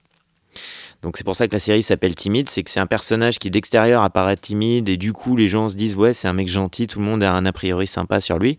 Et nous en fait on a accès à ses pensées et on se rend compte qu'en fait c'est un gros relou qui est lâche, menteur, etc. etc. Et euh, ça me paraissait intéressant à la fois d'avoir un personnage pas très sympa déjà parce qu'il y a ce truc d'intimité de la voix off qui nous dit ah ouais c'est un mec gentil donc on s'identifie et tout mais en même temps euh, ce qu'il fait c'est que euh, là le personnage euh, donc de jouer un peu sur un décalage comme ça d'expérimenter avec ça et puis de jouer sur le décalage humoristique entre le mec qui pense un truc et derrière qui dit l'inverse ou qui fait une action inverse et là du coup qui, qui, joue sur un truc comme ça. Voilà c'était un dispositif un peu un concept qui m'intéressait d'explorer assez relativement simple à mettre en place tout tourner autour de chez moi et chez des potes très vite euh, et, avec une voix off enregistrée euh, là où on a pris le temps et euh, un dispositif ouais, de, de montage qui était vraiment enrichissant, très très intéressant et une très bonne équipe de comédiens que je salue au passage s'ils écoutent. On mettra le lien dans la description de l'épisode pour que les gens y écoutent. Mm, juste rebondir sur ce que tu viens de dire par rapport à la réalisation, parce que tu dis euh, j'ai eu envie, enfin j'ai réalisé Timide mm. parce que j'avais envie de réaliser. Je sais pas si tout le monde le sait, mais en radio on ne peut pas réaliser, en tout cas pas chez Radio France, parce que pour être réalisateur euh, chez Radio France, déjà c'est un concours qu'ils n'ouvrent que quand ils ont envie d'ouvrir le concours, et donc nous je suis arrivée euh, en écriture avec Christelle, qu'on a, a rencontré les conseillers littéraires de Radio France et qu'on a vu comment ça se déroulait. Donc en fait, il y a un numerus clausus. Donc en fait, en gros, il y a des gens qui ont cette euh, habilitation, qui sont habilités à réaliser en radio. Ils sont peu nombreux et c'est mieux pour eux puisqu'il n'y a pas énormément de fiction radio quand même, donc il faut qu'ils travaillent. Et euh, elle nous a dit ah non non mais là le, concours de toute façon, la formation c'était il y a deux ans et avant c'était il y a dix ans. Donc j'ai l'impression qu'ils l'ouvrent que quand ils en ont besoin. Ils, forment ont, des... Ils ont rouvert il y a quelques années, ils ont recruté euh, six nouveaux euh, réalisateurs oui, il y a quelques années. Et là, ils sortaient de promo il y a deux ou trois ans, un truc comme ça. Et, euh, et avant, c'était dix ans avant. Donc c'est vrai que c'est quand même. Donc on peut pas réaliser. Enfin, c'est-à-dire que quand nous on écrit des fictions pour la radio, on peut pas les réaliser. C'est ce qui est aussi chouette parce que ça veut dire qu'on les laisse partir. Donc on regarde comment elles sont réalisées. Donc c'est assez euh, une expérience assez enrichissante et étonnante. Et euh, parfois il y a des bonnes surprises, aussi parfois des moins bonnes surprises. Et en termes de choix artistiques. Et, euh, et si je voulais rebondir sur autre chose, tu dis que tu avais tourné 42 minutes en deux jours, enregistré en tout cas. C'est vrai que par exemple, nous, là j'ai un enregistrement donc, pour l'épisode de Bergman dans une semaine. on enregistre 26 minutes de 14h à 20h. Donc c'est vrai qu'on est quand même sur de la super grosse web série quoi. Ça, ça, ça, va vraiment très vite. Mais là, oui, on peut aussi. C'est quand même assez différent. Inter, par exemple, classiquement, c'est à peu près ça. C'est une grosse demi-journée pour faire une demi une demi-heure de, de, prod, en gros. Une très grosse. On parle du tournage. Hein. Après, il y a autant de montage mix évidemment derrière. Mais France Culture, par exemple, c'est des conditions où, euh, je sais pas, là, on, va sortir donc 5 fois 25 minutes, donc un peu plus de 2 heures de fiction. Et pour ça, il y a presque 10 jours d'enregistrement. Donc c'est pas euh, c'est pas les mêmes conditions. Et là, c'est encore un truc qu'on peut dire aux gens qui voudraient écrire, mais euh, écrivez avec les oreilles évidemment, mais je, crois qu'ils ont plus envie là. Ils ont plus envie. Hein. mais euh, mais c'est magnifique d'écrire pour la radio. Enfin vraiment, c'est ce que tu disais, on est hyper libre. Enfin, c'est vraiment un territoire à explorer maintenant en plus. Ah oui, j'espère qu'on donne envie. Parce qu'il est à la fois il est à la fois riche de 70 ans d'histoire de, et en même temps il est en train d'exploser en termes de diffusion, de plateforme, de public. Enfin c'est maintenant qu'il faut y aller les gars quoi. Piquez-nous notre boulot. Mais euh, non mais parce que c'est aussi ça. Il y a aussi des modes. Enfin je veux dire, je sais que dans 2-3 ans j'en ferai plus parce qu'on dira Perrache c'est un gars. Encore Perrache encore. Encore Perrache. Il fait un truc politique non, non, mais voilà, ça fait partie du jeu, quoi. Mais écrivez maintenant. Mais donc, écrivez avec les oreilles. Mais je pense que c'est important de se poser la question, quel que soit le dispositif, qui peut être très varié entre, pour les, gens les choses que je connais, Arte, Inter, Culture, c'est pas pareil. Euh, Binge, je connais pas comment ils bossent, etc. Autoproduit, c'est autre chose. Mais pensez quand même, je crois, ça vaut le coup de réfléchir en amont euh, et puis en cours de travail aux conditions concrètes de production. C'est-à-dire que c'est pas pareil d'écrire si on a 4 comédiens, 12 comédiens, si j'aurais du temps, pas du temps, etc. Mais vraiment, et y y a, nous, on voit passer beaucoup de textes euh, de gens qui veulent faire de la radio, parce qu'on fait ça à la radio aussi, on lit les textes des copains. Euh, et parfois, il n'y a, juste pas conscience de comment ça se fabrique. Et c'est juste qu'on sait pas qu'on n'aime pas, c'est pas que c'est pas bien, c'est juste, les gars, c'est pas de la radio, quoi on sait pas faire, c'est pas intéressant. C'est pas conçu pour les oreilles, on peut pas le faire. C'est vrai que c'est assez drôle ce que tu dis par rapport au nombre de comédiens. La, première fois qu'on a écrit la première série avec Christelle, on était invité euh, le premier jour à la lecture. Moi, je pouvais pas venir, mais je me rappelle, Christelle m'envoie un, texto juste après en me disant, elle m'appelle, elle me dit, mais euh, Anne-Claire, il y avait 30 comédiens. On n'avait pas du tout compris que dans notre texte, il y avait 30 personnes. En fait, c'est juste qu'on s'était un peu lâché, qu'on avait mis genre la fleuriste dit ça, et puis là, elle m'a dit, ça. elle me dit, j'étais à la lecture, il y avait 30 personnes. Et on n'avait pas du tout réalisé, euh, comme euh, c'était un peu open bar pour nous la radio. Samedi, on a, fait des, on a fait des ambiances pour 57 rue de Varennes. Et il y avait tous les comédiens, donc 6 ou 7 rôles principaux, et il y avait euh, 17 figurants. Donc des gens qui font de la figuration sonore. Et en fait, et c'est ce qui rend la fiction, euh, on espère, euh, crédible. Donc des gens pour faire des manifestants, des journalistes, des machins. Mais voilà, tout- toutes les productions n'ont pas les moyens de mettre ça. Et France, euh, Radio France, France Culture en particulier, mais France Inter aussi fait au mieux, mais ils mettent des moyens qui sont importants, quoi. C'est marrant, tu disais il faut écrire avec les oreilles. Nous, on écrit avec les pieds. Oui, mais Euh, ça n'empêche pas. hein. La formule, euh, en tout cas, moi, je la connais par, euh, par le théâtre. C'est Valère Novarina, euh, Parole pour les acteurs, ou euh, Lettres aux acteurs, je sais plus, qui dit euh, J'écris par les oreilles pour les acteurs pneumatiques. mais voilà, c'est important d'écrire euh, pour des gens qui vont dire le texte, quoi. Tu parlais de 57 rue de Varennes, euh, toujours dans l'actualité. Est-ce que tu peux nous rappeler euh, ce qu'est ce projet qui dure depuis maintenant un petit peu de temps et qui, euh, qui est assez ambitieux en fait Et nous, nous raconter comment tu es venu avec ça, comment, comment ça s'est fabriqué au début en fait Non, c'est pas une, pirouette, mais tous les projets sont ambitieux. Que celui-là, en tout cas, il est lourd. C'est France Culture. Donc, c'est du broadcast. C'est aussi bien sûr accessible sur le web, euh, en podcast après. Euh, donc, c'est du feuilleton. Donc, c'est une case éditoriale qu'on remplit, euh, qui est euh, du lundi au vendredi à 20h30, de 20h30 à 21h, une demi-heure de fiction pendant une semaine. Donc, euh, c'est cinq épisodes au moins qui se suivent, donc feuilletonnant, de 30 minutes chacun, enfin 27 minutes en gros chacun. C'est ce que je racontais tout à l'heure, c'est là où, en tant que comédien, un réalisateur m'avait dit tu devrais proposer un truc. Donc c'est comme ça que ça a démarré en fait, c'est une proposition. Parce que moi j'avais bossé, j'avais bossé euh, six ans dans la communication politique, donc c'est un milieu que je connaissais bien. Euh, donc j'ai écrit là-dessus. Et on a fait ça, la première saison c'était il y a quatre ans. Euh, et là on est en train d'enregistrer la quatrième saison. Tu as fait ton House of Cards. Bah, c'est un peu notre House of Cards à la française, ouais. Mais euh, non, non, mais en radio, je, je peux pas dire de bêtises, mais je pense qu'en radio, ça doit être une des rares fictions politiques. Donc euh, il y a les trucs indépassables à l'étranger, les House of Cards, les autres. euh, Il y a Baron Noir en télé qui est incroyable. Il y a d'autres trucs qui sont moins bien à mon avis, mais mais à ma connaissance, à la radio, ça doit être le, le seul feuilleton politique, en tout cas, de, je crois. hein, j'en ai pas d'autres en tête. Ouais. Et du coup, avec euh, de, euh, De Guerre en Fils, t'es passé à quelque chose de- d'un peu plus euh, personnel et qui mélange pas mal de choses aussi. Alors de guerre en fils, euh, rien à voir si j'ose dire. Ouais. Ça s'est fait, bah, ça s'est fait là où on est physiquement, c'est-à-dire euh, on peut le dire à la SACD. On peut Ah. tout à fait le dire. On est, on est chez, on est, on est chez nous. On est à la SACD. Et ici même, il y avait une, il y avait une diffusion. Merci la SACD de nous accueillir. Il y avait une diffusion de, de une petite sélection de trucs radio. Ils font des, ils font des soirées d'écoute euh, radio de temps en temps. Il y a une, une- une équipe administration radio. Et ils avaient diffusé euh, 57 rue de Varennes. Et Sylvain Gire, patron d'Arte Radio, était là. Euh, et Sylvain euh, aimait beaucoup euh, 57 rue de Varennes. Il dit Ah, faudrait que tu fasses un truc chez nous. Je dis Ouais, très bien. Par ailleurs, euh, été copain de théâtre, moi, avec une fille qui s'appelle Sabine Zovigan, et qui avait fait une autre fiction pour euh, Arte Radio. Donc euh, Sylvain connaissait aussi Sabine Zovigan, je connaissais Sabine. Voilà, moi j'avais écrit il y, a, il y a 10 ans maintenant, pour dire que les projets des fois prennent 10 ans.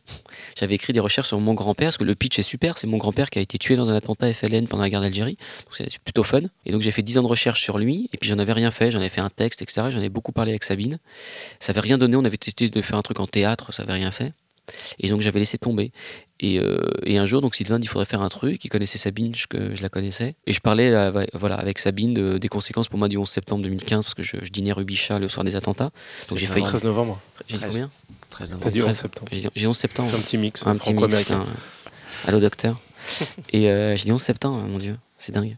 Et donc ce soir-là, moi avec mon copain, on a failli, on devait bouffer au petit Cambodge. Et comme on était trois, euh, il n'y avait plus qu'une table pour deux, donc on a bouffé à 30 mètres. Donc on, voilà, ça s'est joué comme ça. Et je racontais ça à Sabine. Et, euh, et, on- et Sabine, on s'est dit, ben, on- si on faisait ça, euh, si, on, si on proposait de raconter ça à la radio. Et ça a démarré comme ça. Et précisément, c'est ce que je raconte, c'est que moi, le, le 13 novembre 2015, j'ai rien vu. Mais euh, par contre, j'ai entendu tout. On a tout entendu, les calaches, puis le silence, quoi. Et la fiction démarre comme ça. Elle démarre en disant, je crois que la dernière phrase du premier épisode, c'est dire cette histoire m'est revenue par les oreilles, on va la raconter par les oreilles.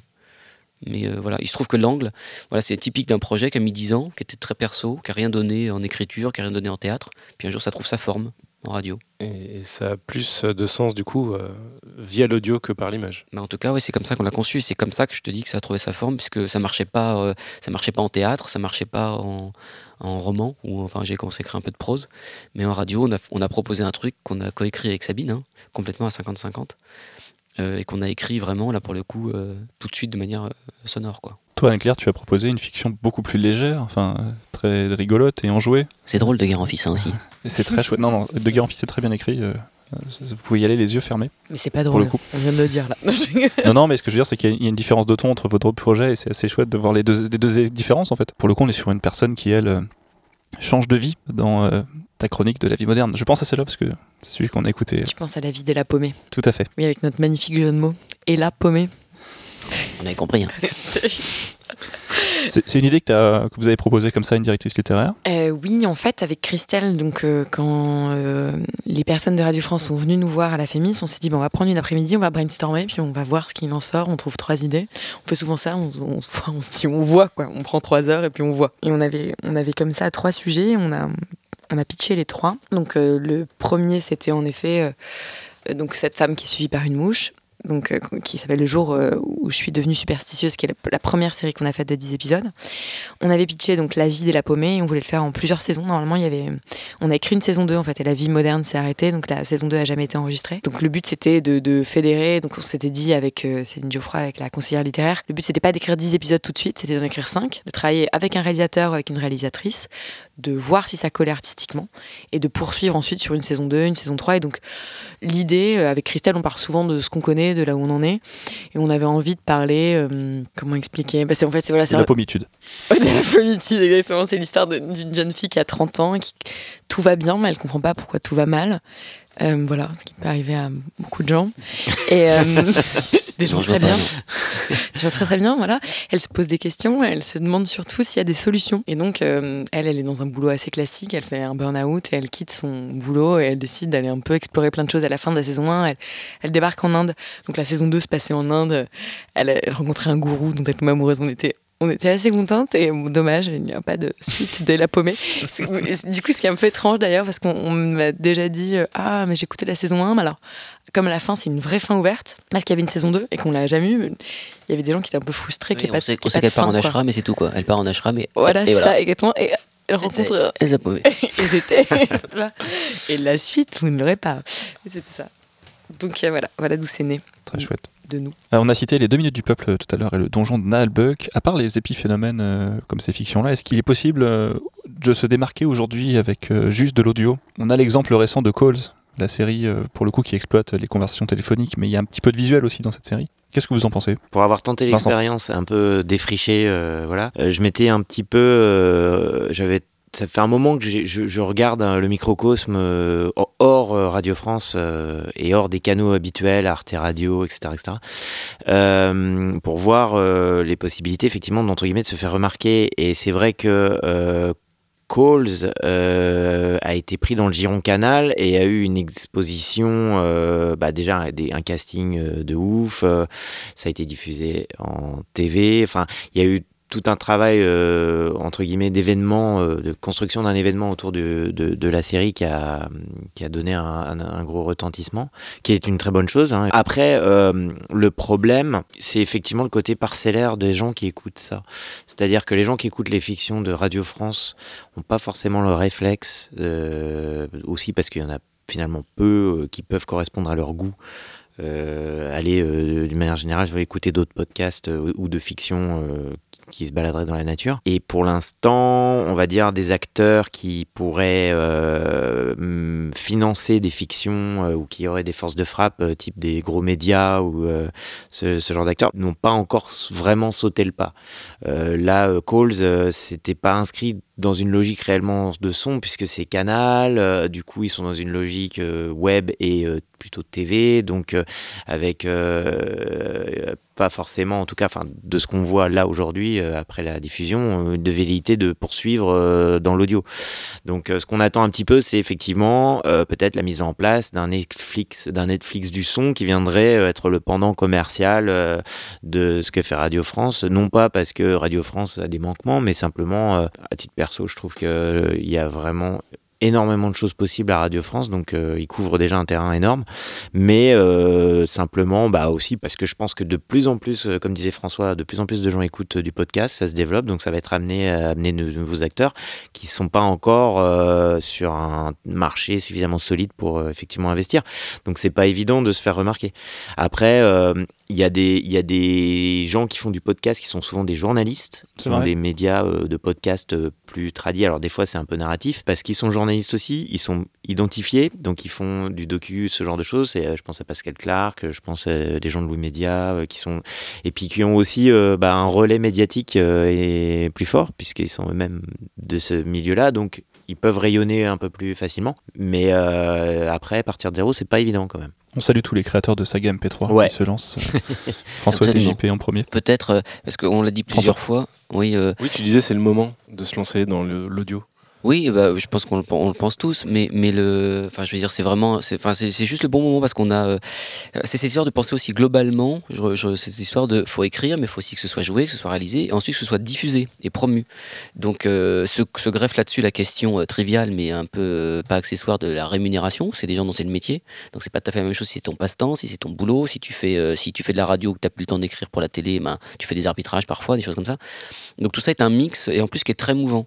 Donc je suis assez d'accord avec Vincent sur, euh, sur pour l'instant le cloisonnement un peu entre les publics, mais je sais pas ce que vous en pensez l'un et l'autre, mais j'ai l'impression que ce cloisonnement il commence à il commence à avoir plus de porosité aussi parce que tu as des plateformes, des trucs qui sortent où les mecs ils mixent les différentes sources, donc tu te retrouves dans, ton, dans ton smartphone avec un truc qui vient de Radio France, de France Culture, euh, qui a été produit pour le broadcast et qui est podcasté, un truc qui est du natif, un truc qui vient de Binge, un truc qui vient de Louis Media, et les gens, je crois que c'est enfin, un pont aux ânes, mais effectivement ils se posent de moins en moins la question de l'émetteur quoi. Si le contenu est bon, ils l'écoutent, je crois. Mais c'est vrai qu'il y a quand même, quand tu prends même dans l'autre sens de production et de, et de public natif, naturel, bah, quand tu quand tu quand es estampillé France Culture, tu sais l'audience que tu vas avoir, mais quand tu es inter, tu sais que c'est déjà dix fois plus de monde à peu près quoi. Quand tu fais du quand tu fais du affaire sensible, c'est écouté par je sais pas, euh, c'est du 500 000 personnes ou d'entrée quoi. Au moins, ouais. Je pense minimum. minimum. Donc c'est pas la même force de frappe, donc c'est pas la même écriture, etc. Donc c'est c'est effectivement assez cloisonné, mais je pense que ce cloisonnement il est en train d'exploser. Et donc comment se démarquer? Toujours pareil, mais soit tu prends le problème par le bout du diffuseur. Donc là, tu dis, bah, je vais essayer de toquer à la porte de- des gens qui font. Et les gens qui font actuellement, il n'y en a pas 10 000. Hein, mais en gros, c'est Radio France, Arte, euh, Binge, etc. Je, moi, j'ai pas en tête tout le monde, mais les gens qui, qui ont l'habitude de produire ça. Donc là, c'est des gens qui savent un peu ce qu'ils attendent. Ils sont très libres, vraiment très libres. hein, c'est étonnant. hein. On peut écrire ce qu'on veut, mais ils ont quand même leur ligne éditoriale, ce qui est quand même autre chose. Donc, et puis après, on est plus ou moins accompagné. Mais puis si tu prends dans l'autre sens, après partir de from, from scratch, moi j'ai pas fait, donc euh, j'ai vraiment beaucoup d'admiration pour les gens qui, je sais pas comme Vincent là qui fait sa série euh, tout seul de l'écriture à la diffusion, c'est très beau, mais se démarquer, euh, voilà, le high concept, euh, ça peut vite trouver ses limites. Quoi. Faut, pardon, mais c'est con, mais il faut une bonne histoire bien racontée et ça marche Ça, ça toujours. change quoi. pas.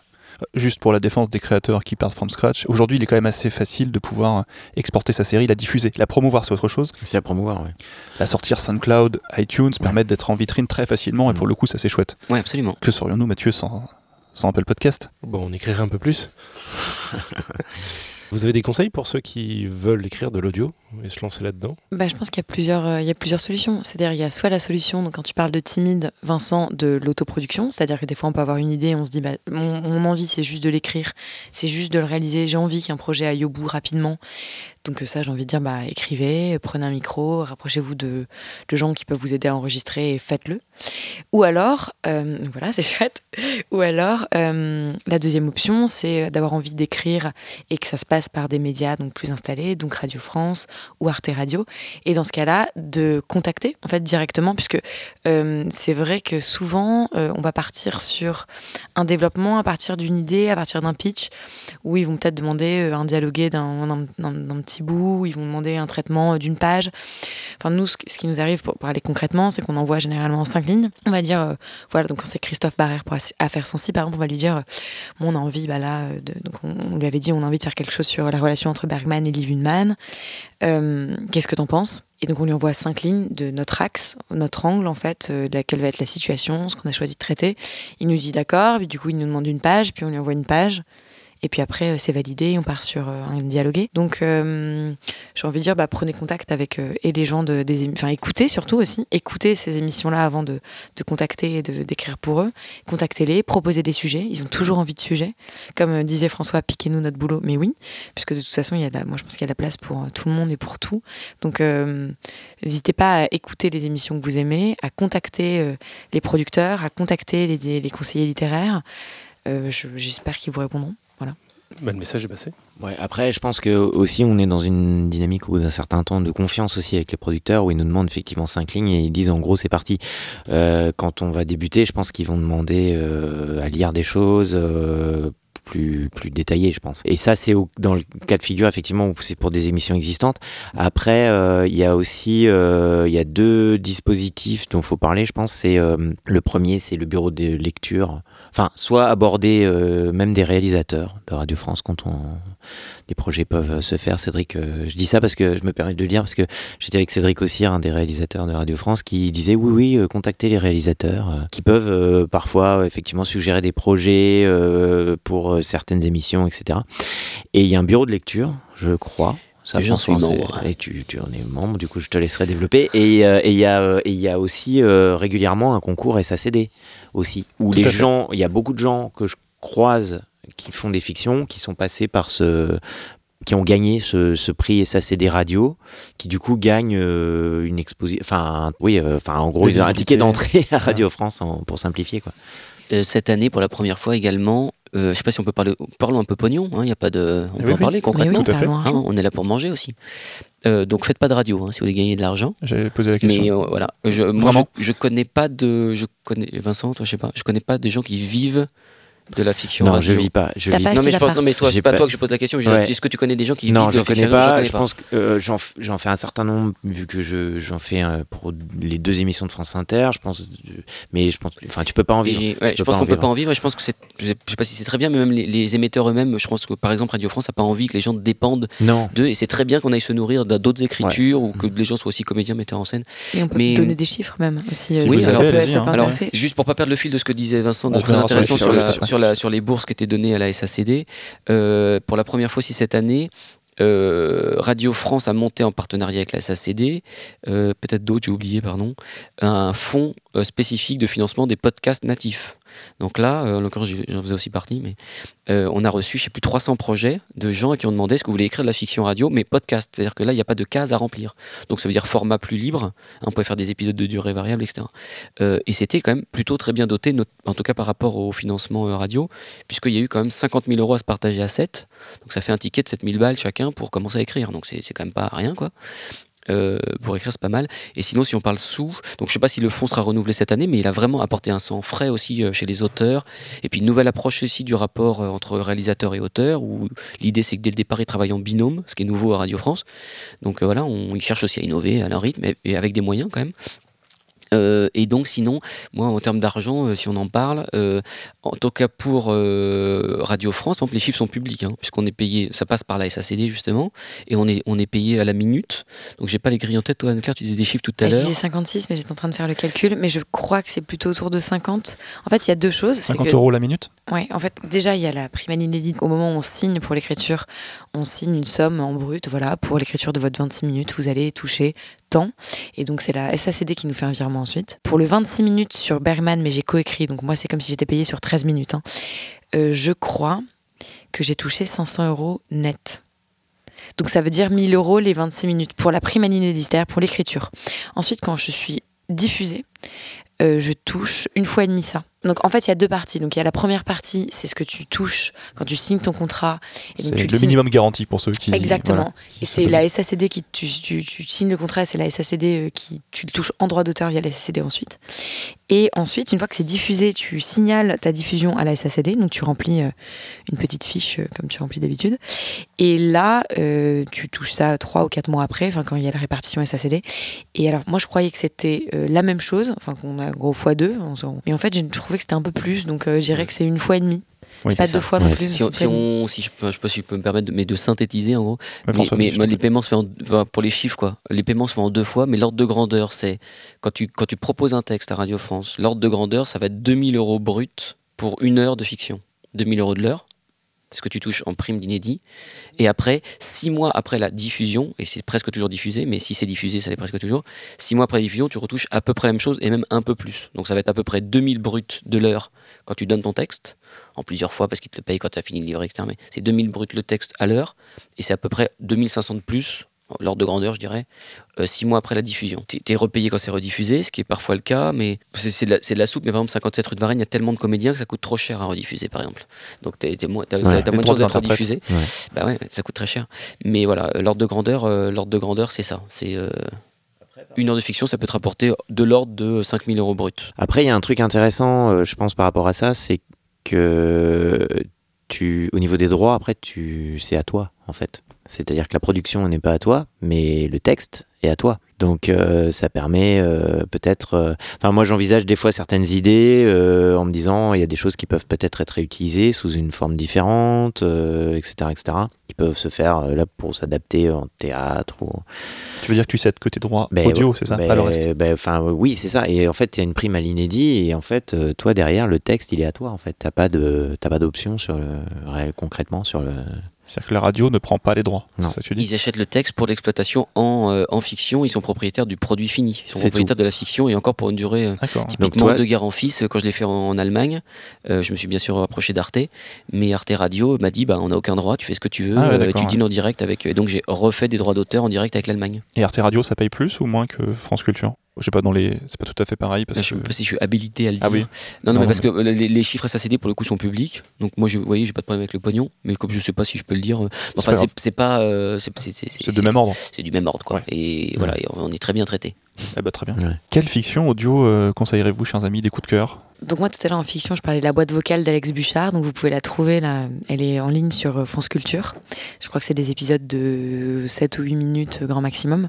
Autrement, je pense à un autre podcast, mais je crois pas que ce soit de la fiction, mais du coup quand on, en parlait tout à l'heure de chez Louis Média qui s'appelle Entre, qui suit une jeune adolescente chaque semaine, c'est mais c'est pas de la fiction en fait. Enfin, je, à moins que je me trompe, vous l'avez écouté Ça, je l'ai pas C'est écouté. du récit, en fait, c'est- c'est- voilà, c'est pas grave, on est, en fait, on, c'est est, l'écriture on, narrative. on est à une frontière des fois avec ces textes-là. hein, euh, Et ça, c'est vraiment euh, incroyable à écouter. C'est extrêmement sincère. On parlait tout à l'heure de proximité, d'intimité, de, de plaisir à écouter euh, quelqu'un euh, qui nous raconte un récit qui est proche. Donc ça, c'est extrêmement agréable à, à écouter. Euh, donc, pareil, des- euh, parce qu'on a tellement de copains, on veut fâcher personne, mais non, mais tu vois, il y a plein de trucs. Enfin, sur Arte Radio, j'écoute plein de trucs. Ils ont à peu près 200 fictions sur Arte Radio.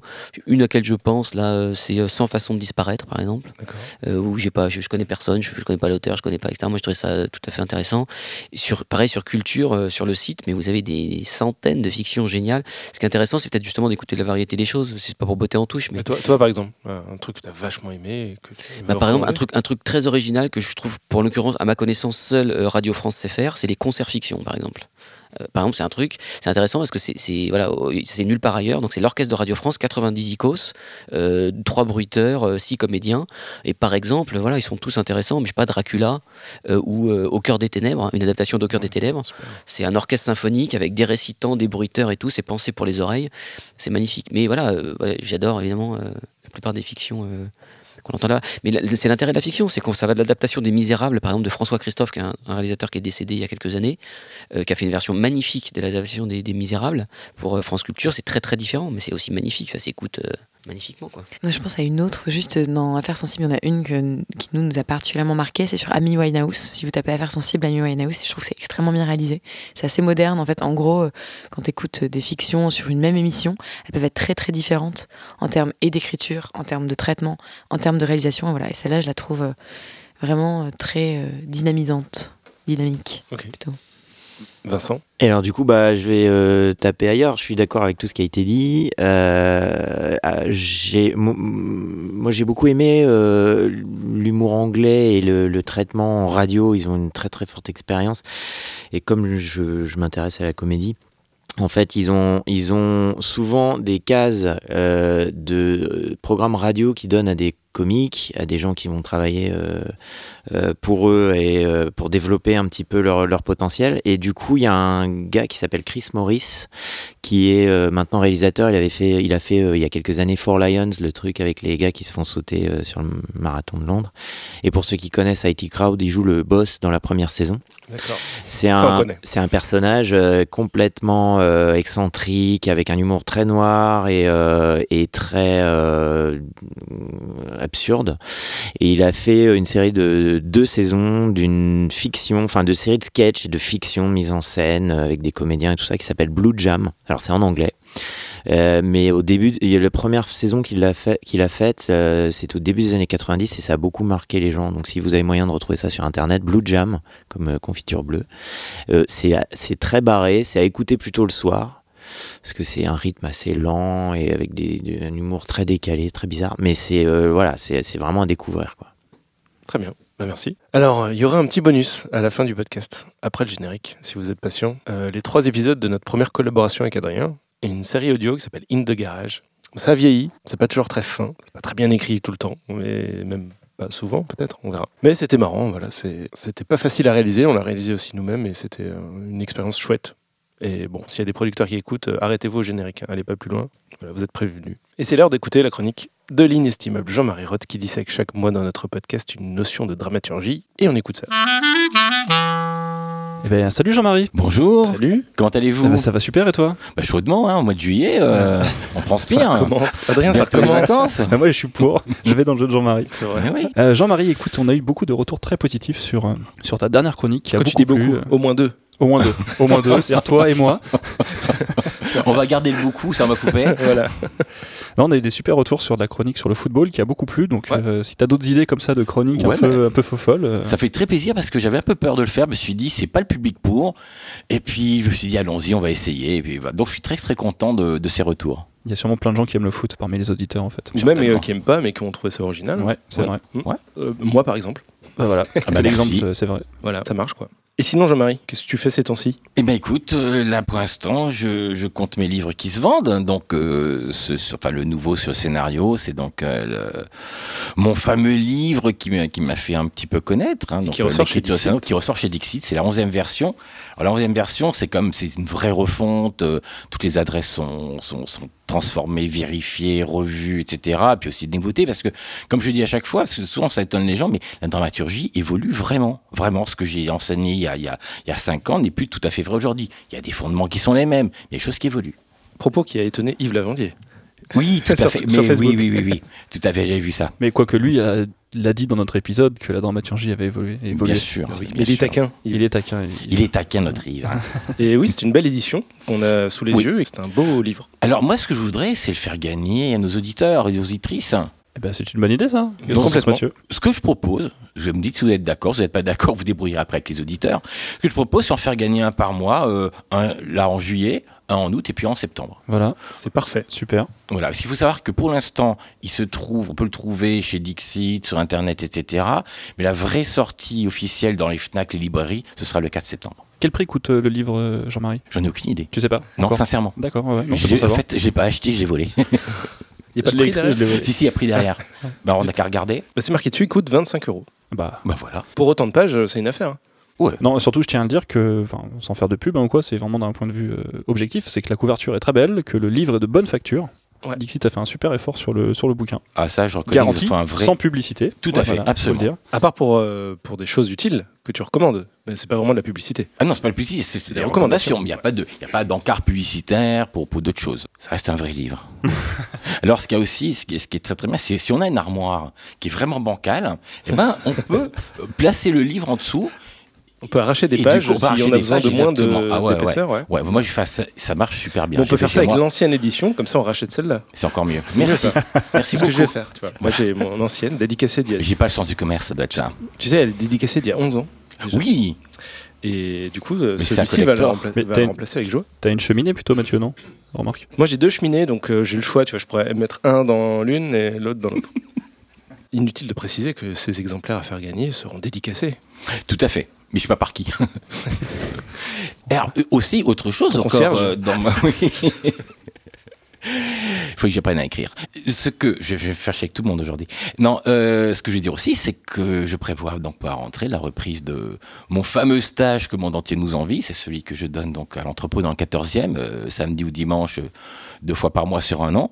C'est quand même là que j'ai eu le plus de. Enfin, je trouve que c'est là qu'il y a le plus d'auteurs qui sortent. Simplement, c'est pas que l'enseignement est meilleur qu'ailleurs, c'est qu'il y a une vraie durée. Et donc les gens ont le temps de réfléchir à leur projet, etc. Première partie théorie, deuxième partie pratique, comme d'habitude. Sur un stage de combien de temps, Jean-Marie? Ben, c'est sur l'année en fait. Sur l'année, hein. voilà, Ouais, c'est ça. Et donc c'est deux samedis ou deux dimanches par mois, selon le jour pour lequel les gens s'inscrivent. Et les auditeurs enfin, terminent, terminent un projet en fait, commence Oui, et oui, termine oui, un projet. fait, tout à fait, tout à l'année. fait. La structure du projet. La structure. D'ailleurs, parce que vous jouez à ce petit jeu de voyage dans le temps, comment ça s'est passé euh, ta masterclass euh, de fin juin là? On a refusé du monde. Non, c'était vraiment. C'était la grandeur de la salle qui était assez élastique. Et donc, mais puis, j'ai promis de pas en parler. Les gens faisaient des manifs devant parce qu'ils râlaient, parce qu'ils pouvaient pas entrer. Tout ça, J'ai entendu, ça a fait le tour des infos. ouais. Ben oui. Tout à fait. Passons à la chronique, euh, Jean-Marie. Oui. De quoi parle-t-on ce mois-ci Je parlais de la cohérence du récit. Eh ben, D'accord. super. Parce que c'est un problème que je rencontre souvent, c'est c'est je lis des scénarios, enfin je vois des films où il y a des vrais problèmes de cohérence. Et donc, euh, c'est ça dont je vais vous parler. Je voudrais donc porter votre attention sur cette cohérence-là. De plus en plus souvent, donc, j'ai des scénarios dont l'intrigue ne tient pas la route. Pas pour des questions de dramaturgie, mais de simple bon sens. C'est le cas, par exemple, lorsque les personnages font des choses qui appartiennent à aucune logique, pas même la leur. Ce sont là de réelles erreurs de scénario. Vous le trouvez jusque dans des films à succès, même encensés par la critique. Le problème vient d'un certain aveuglement que nous avons tous et qui nous pousse parfois à nous reposer sur le jugement des autres et par conséquent à baisser notre garde intellectuelle. Mais moi aussi, hein, ça m'arrive. Et pour illustrer mon propos, je vais vous parler de Get Out. C'est à ce moment-là où les gens qui n'ont pas vu le film doivent euh, arrêter d'écouter. Est-il utile de voir le film? Bon, en tout cas, si vous voulez pas être spoilé par euh, ce que va dire Oui, je pense Jean-Marie, qu'on va révéler des choses. Voilà. euh, On va révéler, mais je pense que comme justement, Essentiel. je vous montrais que ça tient pas la route, il peut être intéressant même de regarder le film après avoir écouté la, la critique éventuellement. si vous êtes prévenu. En tout cas, vous êtes cas, vous prévenus. On va spoiler spoiler. Donc pour illustrer mon propos, je vous parlais de Get Out, film qui a obtenu cette année l'Oscar du meilleur scénario, alors même que son scénario n'a strictement aucun sens. Alors je vous raconte. Ça balance. Je vous fais l'histoire. Alors juste préciser que, je, que euh, personnellement je ne serai jamais critique cinéma parce que si j'étais critique, moi je déteste critiquer les films. J'aime juste parler des films que j'aime, mais là vraiment ça allait vraiment dans, dans mon propos, donc j'étais obligé un petit peu de le faire. Pardon pour les créateurs de Get Out. Donc l'histoire, nous avons Chris qui est un noir américain et sa petite amie Rose, blanche américaine. Ils se préparent pour se rendre chez les parents de la donzelle. Il y a plusieurs mois qu'ils vivent ensemble, il est donc temps que les présentations soient faites. Devant les inquiétudes du jeune homme, sa chérie rassurante, ses parents ne sont pas racistes. Au contraire, car même si elle n'a jamais eu de copain black, ses parents, eux, ont des amis comme lui. Ouf, on a eu peur. Le papa est neurochirurgien, la maman psychiatre et Chris est très bien accueilli dans leur immense villa. Pourtant, le jeune homme est troublé par le comportement étrange du jardinier et de la gouvernante, tous deux également noirs. Tard le soir, Chris se confie à sa future belle-mère qui en profite pour l'hypnotiser et le paralyser. Le lendemain à son réveil, il ne sait plus ce qui est rêve ou réalité, mais comme il a perdu l'envie de fumer, il sait qu'il a été hypnotisé. Ouais. Une grande réception a lieu dans la villa, plusieurs couples âgés sont fascinés par Chris. Un peu plus tard, en revenant de promenade, il s'aperçoit du fait que son beau-père est en train de le vendre aux enchères. C'est trop bizarre. Chris dit alors à Rose qu'ils doivent partir immédiatement, mais elle l'empêche de quitter la maison. Elle est de mèche avec ses parents. Chris tente alors de fuir, mais sa belle-mère l'hypnotise et le paralyse à nouveau. Notre ami se réveille ensuite attaché à un fauteuil devant une télévision. Une vidéo lui explique comment la famille a réussi à créer une forme d'immortalité. Le père transplante ses cerveaux de ses proches devenus trop âgés à l'intérieur de crânes de jeunes hommes noirs sectionnés par sa fille puis hypnotisés par sa femme. Ce n'est pas parfaitement clair cette histoire-là, mais à la limite c'est pas le plus grave. Pour résumer, le but des personnages est de faire des greffes de cerveau de blanc dans des corps de noirs pour devenir immortels. Ok. Pour ce faire, il faut qu'ils aient un corps à disposition. Ok. Le modus operandi est alors le suivant. La fille séduit la victime, vit avec elle, couche avec elle, joue l'amoureuse pendant plusieurs mois. Puis elle emmène le jeune homme chez ses parents. La mère l'hypnotise alors pour qu'au final il se retrouve attaché à un fauteuil avant de se faire opérer pour donner son corps au cerveau d'un blanc. Là je dis mais pourquoi tout ça? Pourquoi les personnages se compliquent-ils autant la vie si ce n'est pour les besoins du film? On peut imaginer beaucoup plus simple tout de même. La fille drague un jeune homme noir. Elle l'emmène chez elle pour prendre un dernier verre. Un somnifère dans le whisky, il dort comme un ange, la décomplice arrive, embarque le type, qui se retrouve une heure après opéré du cerveau, et le tour est joué.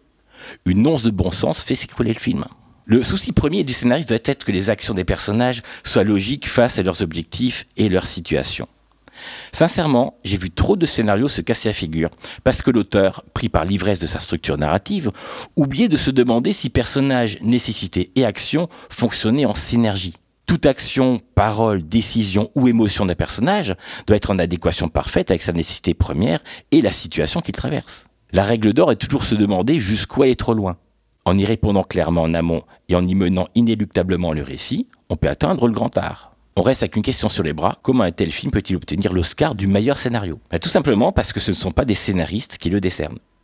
Si j'avais fait partie du jury, à ce film-là, j'aurais dit Get Out. Joli. Ok, ok, ok. Mathieu, toi, t'étais plutôt. Euh, T'avais un argument, enfin, plutôt. euh, tu t'inscrivais plutôt en faux avec ce que dit Jean-Marie? Oui, parce que le mode opératoire de chacun des enfants est illustré dans le film. Le fils euh, kidnappe ses victimes, on le voit en scène d'ouverture du film, et la fille, son truc à elle, c'est de séduire quelqu'un et d'attendre cette date annuelle où ils, ils vont sélectionner la personne à, à hypnotiser à, à disséquer. à ouvrir. À partir du moment où, pour moi, il le- il l'explique et qu'ils sont clairs, dans... c'est-à-dire on nous ment pas, on a vu en ouverture euh, le fils qui, on sait pas que c'est lui, mais On sait pas que c'est lui. ouais. qui kidnappe euh, quelqu'un, et ensuite elle qui fait son truc, et on découvre évi- évidemment que c'est pas la première fois qu'elle le fait.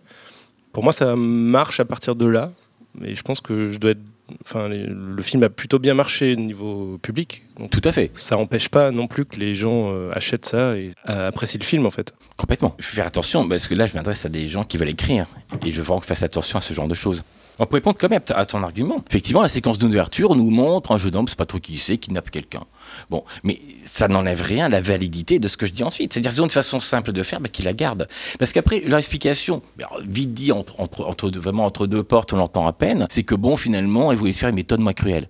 C'est bien ça, j'ai bien compris. Je crois qu'elle dit que c'est ça qu'elle elle prend son pied comme ça en fait. Oui, oui. Mais je, je trouve que c'est beaucoup plus cruel encore que, que de Peut-être, oui. casser quelqu'un. Parce qu'en plus, le personnage tombe amoureux d'elle, donc évidemment, drame sentimental, etc. Ah oui, c'est moche. Enfin, enfin, oui, c'est moche, moche, globalement. ouais. mais, mais surtout, c'est pas juste parce qu'on dit qu'il y a une autre façon de faire et que d'autres personnages le font que ça valide ce que, ce que fait la, la jeune fille. Ça n'a vraiment aucun sens. Oui, résumé, résumé comme tu l'as fait, c'est assez bizarre, c'est grotesque. C'est- Ben, c'est un peu ça le problème. Oui. C'est un peu ça le problème. Je pense qu'il faut tout verrouiller quand même. Je pense qu'il y a moyen de, de réécrire ça. Il y a moyen de réécrire ça en, en essayant de- de- d'expliquer pourquoi, par exemple, ils étaient obligés d'hypnotiser pour arriver à leur fin. Pourquoi on est obligé de ceci, de cela. Même mettre des prétextes, même des choses qui, dans le fond, ne marchent pas. Mais juste dire qu'on y a pensé. Et donc nous amener quelques, quelques prétextes. Après, on y croit si on a envie d'y croire. Mais là, ça manque tellement d'explications de ce modus operandi que juste dire que ça, que, que, que ça a fait triper, c'est pas suffisant pour faire un film? Eh ben, on attend euh, vos, vos avis. Écrivez-nous hein, si vous avez des. Bien sûr, des bien théories sûr. sur la façon dont ça aurait pu être écrit en évitant tous ces écueils. On est curieux et on transmettra. Écrivez-nous sur podcast.adrien et Mathieu.fr. Tout à fait. Voilà. Eh bien, super chronique Jean-Marie. Tu as des questions des auditeurs. Ah Nous oui, avons plein. des questions des auditeurs. Oui, oui, oui, oui. Première question. Dans le livre En un clin d'œil dédié au montage, Walter Murch avance qu'il faut favoriser l'émotion au raccord. Autrement dit, il vaudrait mieux deux plans qui véhiculent l'émotion que l'on souhaite, même si le raccord est plus réussi avec d'autres rushs. Est-ce qu'en matière de scénario, la cohérence compte également moins que l'émotion? Tout est affaire de dosage, en fait. je hein. suis sûr que c'est un monteur qui a posé cette question. Certainement. Je dis ça comme ça. Voilà. Il se Certainement. reconnaîtra. Ou elle. Ah oui, elle, tout à fait. Tout est affaire de dosage. hein. Je suis le premier à demander à mes stagiaires de favoriser l'émotion. Mais trop d'incohérences font décrocher du récit et tuent dans l'œuf toute tentative émotionnelle. C'est là qu'il faut jongler entre les deux. Je dirais que l'émotion doit l'emporter sur le réalisme, mais pas sur le vraisemblable. C'est ça, en fait. Très bien dit. Nouvelle question, dans la mesure où la fiction triche et n'est qu'une illusion de réalité, n'est-ce pas risqué de chercher un maximum de cohérence à tout prix? Alors d'abord, la fiction ne triche pas. Elle propose une autre réalité. Pour moi, c'est pas tout à fait pareil. Et si je reprends la formulation de cette question, oui, il est risqué de chercher la cohérence à tout prix. Tout auteur cherche des stratagèmes pour s'arranger avec les incohérences de son récit. L'art du scénariste est alors de faire en sorte que ça ne se voit pas. Et c'est ce que j'enseigne dans mes cours. Plus, plus, un, plus un film est cohérent, mieux c'est. De toute façon, a toujours intérêt à oui, être cohérent. Oui, oui, mais quand même, malgré tout, parfois, parce que j'ai vraiment ce problème de temps en temps avec des stagiaires euh, qui écrivent le scénario, ils ont tellement des soucis de cohérence, de race, machin, que leur cerveau devient chiant et didactique. Et donc, c'est pas bon non plus, faut pas tuer l'émotion. Il y a plein de, il y a plein de petites entorses qu'on peut faire, c'est pas grave à la réalité. Vraiment, si ça favorise l'émotion, tant mieux. Mais il faut juste qu'on y croit. Il faut qu'on ait encore envie d'y croire. Ce qui est dur, c'est de savoir comment jauger ça, comment Oui. jongler avec le réalisme et, et Alors, il y, a- il y a une chose que, que je, tiens- que je tiens vraiment à dire aux auteurs. Il ne faut jamais avoir en tête les spécialistes quand on écrit un scénario. Eux, de toute façon, ils trouveront à redire. Ils trouveront que de, le modus operandi, c'est pas exactement comme ça, façon de faire, c'est pas exactement ça. Non, c'est pas ce terme-là qu'on porte dans le métier. Il y aura toujours quelqu'un pour dire toujours que, que Get- Out, c'est mal écrit. Il y Non, non, personne n'osera dire ça. Sinon, il faut trouver la cohérence de l'émotion. vous- alors, vous voyez, non, mais juste par exemple, c'est c'est très bien. Get Out, par exemple, la transplantation de cerveau, c'est bien que ça ne se fait pas, ça n'existe pas. Ouais. Mais moi, j'admets tout à fait. On me présente comme étant un postulat, je l'admets. Ça, ça me gêne pas. Pour moi, c'est c'est cohérent. Oui. Ça reste cohérent. C'est tout à fait, euh, voilà, c'est- c'est ça ça. fait partie de la cohérence. C'est quoi. même de l'anticipation parce que c'est quelque chose qui commence à se, à Oui. se Oui. tester. Tout à Ah fait. ouais. Donc C'est pas dans- impossible, Dans en fait. 10, 15, 20 ans, euh, c'est- voilà, ça pourrait exister sous une autre forme peut-être. Oui. Nouvelle question. Tous les genres demandent-ils la même exigence de cohérence dans le récit? Une comédie peut-elle se permettre plus de souplesse qu'un drame dans la cohérence du récit? Alors, bien sûr, la comédie est plus souple à cet endroit, car la promesse le permet. Je parlais de cette chronique de Get Out, mais j'aurais pu prendre The Game, qui ne tient pas longtemps à l'analyse. Mais pour ce film, on s'en fout, car The Game est un cartoon, là où Get Out se prend plus au sérieux, car véhiculant un message. C'est ce qui fait toute la différence. Chaque genre ne créant pas les mêmes effets, il ne génère pas les mêmes attentes, et par conséquent, pas les mêmes attentes en matière de cohérence. Vous voyez ce que je veux dire? Donc, effectivement, le genre dépend vraiment. De quel film tu cites? The Game, par rapport à Get Out. Le de, de- Fincher de Fincher, ouais. Ok. Ouais, c'est absolument abracadabrant ce film. On s'en fout. D'accord, cartoon parce que c'est tellement fou. ouais, Ok. ouais, pour moi, c'est vraiment du cartoon. Mais il n'y a pas de message derrière. Ça se veut pas sérieux, ça veut pas dénoncer quelque chose. y a pas. C'est de Ce la qu'on a- ce manipulation. qu'on a dans, dans Get- complètement, complètement. Et on aime bien être manipulé. Bah oui, c'est ça Ah, qui marche puis, en fait. Puis c'est bien fait. On réfléchit. Surtout, faut pas réfléchir quoi, à ce genre de film. Par contre, Get Out se présentait comme un film qui fait réfléchir. C'est là que ça va plus pour moi. Ok. Hmm. Si Get Out était une farce, j'aurais rien dit. Pour qu'il soit cohérent, un récit doit-il pouvoir être résumé en une seule phrase? Pas forcément pour qu'il soit cohérent, mais pour éviter qu'il soit confus, ce qui est encore un autre sujet. Autre sujet, comme les 2 euros que peuvent donner nos chères auditrices et auditeurs à l'excellent Il n'y a plus de papier d'Adrien et Mathieu. Dire comment ça va Eh bien ça, vous voyez, c'est cohérent et ça tire en une phrase. Donc donnez 2 euros. Eh ben merci Jean-Marie. Ben, merci à vous. Bah ouais. Bel été à toutes, à tous. Euh, oui, mais l'été n'est pas fini, parce qu'on te retrouve le mois prochain, toujours en été. Tout à fait. Et avant ça, on remercie euh, nos tipeurs sur Slack qui nous ont proposé des questions auxquelles tu as répondu aujourd'hui, et qui sont Baptiste, Élise, Fabrice et Thibaut. Merci. Merci à à vous. Ouais. Merci. Et à bientôt. Et bah à bientôt Jean-Marie pour la prochaine chronique qui aura pour sujet. Car pour sujet, où démarrer son intrigue Wow, vaste question. Où terminer cette chronique Maintenant. Salut. Salut. Euh, avant de se quitter, chers amis, est-ce qu'il y a un truc cool que vous avez découvert récemment et que vous avez envie de nous partager, que ce soit une fiction audio, mais non, mais pas du tout, pas que, même euh, ce que vous voulez. Surtout pas une fiction audio. Ah, J'y vais. Toujours de la radio quand même, faut pas déconner. Pareil, des docus, il y a tellement de docus à écouter. Euh, Wilfried de Media Odig, qui est un mec qui fait du docu, qui a eu à peu près tous les prix possibles dans tous les sens. Tout ce qu'il fait est génial. Voilà, c'est c'est- en l'occurrence c'est Arte Radio, par D'accord. exemple, Wilfried. Sinon, je lis Jean Rollin en ce moment, journaliste euh, chronique des années 80 aux années euh, 2000. Super, l'homme qui a vu l'ours. Super, c'est clair, c'est précis. Euh, l'escalade. Franchement, faites de l'escalade, c'est incroyable, ça aide vraiment beaucoup à écrire. Ça permet de prendre l'air, c'est vraiment, c'est vraiment le truc que j'ai découvert il n'y a pas très longtemps. Je sais que c'est un peu à la mode et que tout le monde va faire du bloc à nation, donc évitez d'aller à nation. Mais C'est- C'est autrement, la première fois qu'on recommande euh, de l'escalade dans ce podcast. faites de l'escalade. Et sinon, euh, puisqu'on en est dans le je lis, bah, moi je lis un, un livre de Violette Le Duc qui s'appelle Thérèse et Isabelle. Et c'est, c'est une, une écriture étonnante et c'est vraiment assez. Enfin, c'est, très, c'est magnifique, quoi. Donc euh, voilà, s'il y en a qui veulent lire également. C'est noté. Vincent Alors moi en lecture là je suis en plein dans la Ou mort. pas, hein, ou pas, oui non parce que voilà je suis en plein dans les recherches sur le- la mort de Jim Morrison et en même temps Ouais. euh, Robespierre et Camille Desmoulins donc euh, voilà mais c'est très intéressant. Par contre euh, du coup euh, un petit peu décalé aussi euh, j'ai j'ai remis le nez dans dans des mangas en fait euh, pour adultes et euh, qui je trouve euh, véhiculent un univers qui peut être euh, extrêmement fascinant en plus pour des gens de l'Ouest. Je recommande, là il y en a un où j'ai retenu le titre, Ushijima, qui est en fait l'histoire d'un usurier dans les bas-fonds de, Tokyo qui, prête de l'argent à tout, un tas de, gens qui sont, comment dire, pas solvables, etc. C'est un personnage très fort qui raconte beaucoup de choses sur la société japonaise. Euh, et c'est en format manga, euh, voilà, à suivre euh, sur euh, genre 20 épisodes. Mais euh, bon, euh, on n'est pas obligé de tout lire. Ça donne, euh, je me suis arrêté au bout de 6 ou 7 euh, parce qu'ils ont tendance un peu à délayer dans ces trucs à suivre. Mais c'est c'est extrêmement intéressant euh, pour découvrir plein de choses euh, et, et même narrativement parlant. Anne-Claire, autre chose que de Ah, mais, l'escalade? mais c'est- oui, j'ai, quelque chose à Un conseiller. manga sur l'escalade peut-être. Mais, bah, peut-être que c'est intéressant. Non, en fait, il y a vraiment une série qu'il faut absolument voir, mais dont dont on a déjà parlé depuis quelques temps, je pense, qui s'appelle Fleabag. Voilà, c'est un 6 fois 26 minutes, donc ça se regarde très facilement. Vous pouvez faire ça euh, juste en le voyant dans une journée, en une semaine, quand vous voulez. C'est, vraiment super, voilà. C'est juste ma dernière petite touche, et puis c'est un peu différent, c'est pas de l'escalade. D'accord, c'est noté. Euh, Mathieu, qu'est-ce que tu nous partages toi ce mois-ci? Quelque chose qui se lit aussi, et avec des dessins. Je fais un peu un mix de ce que vous avez proposé. C'est juste le tome 11 des notes de Boulet. Pour ceux qui connaissent, toujours aussi euh, exceptionnel, de l'humour et des, réflexions euh, philosophiques et euh, spatio-temporelles assez dingues, toujours aussi génial à lire. Voilà. Boulet. Euh, Boulet, si tu nous écoutes, euh, quand tu veux, tu, tu viens discuter BD avec nous. Et moi, je vais recommander Han Solo, de, le dernier Star Wars. Je recommande parce que je trouvais ça très sobre et voilà, j'ose. Ah ouais, Vous regardez avec des T'es yeux. un, euh, t'es un le premier, hein, t'es un premier. punk. Ah, je suis un vrai. T'es à contre-courant. On Ah, est dans une émission alternative là. Complètement. Et là, je vais dans le mainstream. Je vais souvent dans le mainstream euh, dans les, dans les recommandations d'ailleurs.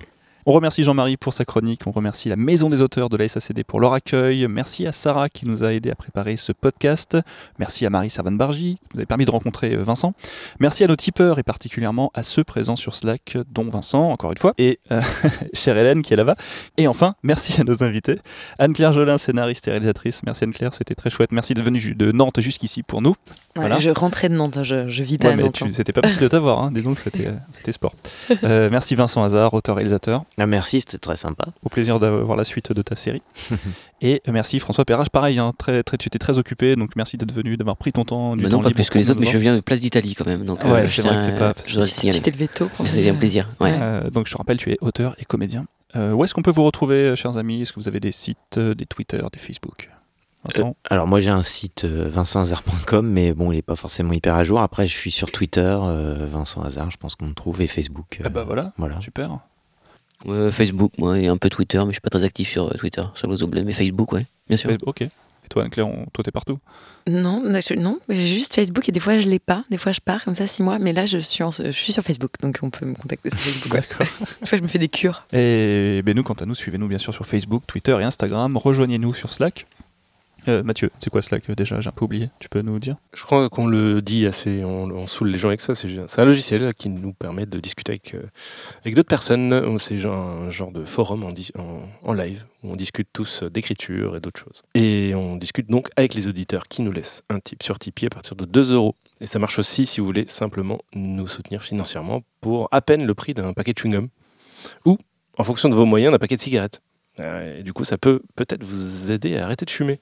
Hein Pensez-y. Vous pouvez également nous soutenir via Utip, c'est sans inscription, sans contrepartie, mais plus rapide pour ceux qui préfèrent. Et pour tout ça, il y a les liens dans la description du podcast. Et sinon, si vous avez apprécié notre podcast, merci de nous laisser une petite note et un commentaire sur Apple Podcast ou toute appli dédiée au podcast où vous nous écoutez. Ça nous aide à être un peu plus visible et donc euh, peut-être à faire découvrir le podcast à d'autres personnes. Voilà, merci de partager cette émission et d'en parler autour de vous. On se donne rendez-vous le mois prochain pour un nouvel épisode et d'ici là, écrivez bien. Salut à tous. Salut Salut. Salut. J'ai pas eu le temps de dire merci, du coup j'ai rebondi sur Nantes, mais, mais merci.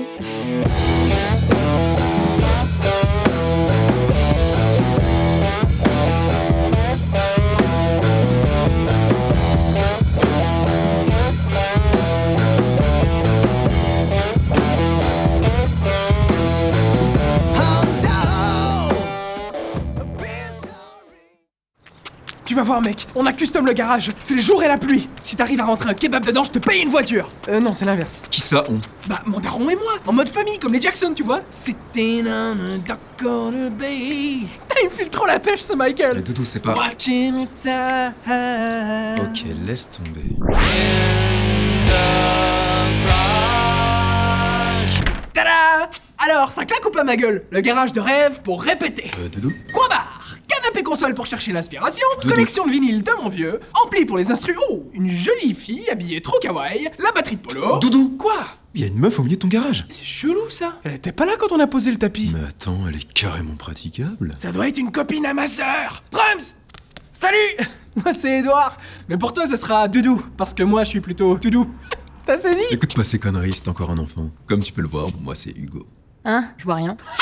T'as trop le seum Bon, maintenant t'es gentil, tu laisses les adultes discuter, tu veux bien? C'est quoi ton petit patronyme? Les gens m'appellent Naoko. Fin de ma bio. Mais c'est chelou, t'as pas une tête de chinois Naoko, c'est ravissant. Vous faites de la musique ici? Ouais, c'est chez WAM Je suis chanteur et guitariste et c'est ici qu'on répète avec Oui, mon groupe. tout à fait. Nous sommes un orchestre de type électrifié. Jouons une musique rock, certes marginale et tributaire. Ouais, c'est vrai, ok. T'attends Amandine, c'est ça? T'aimes la zik Tu sais, euh, je peux te jouer une petite balade en attendant. Je prends cette guitare-là et...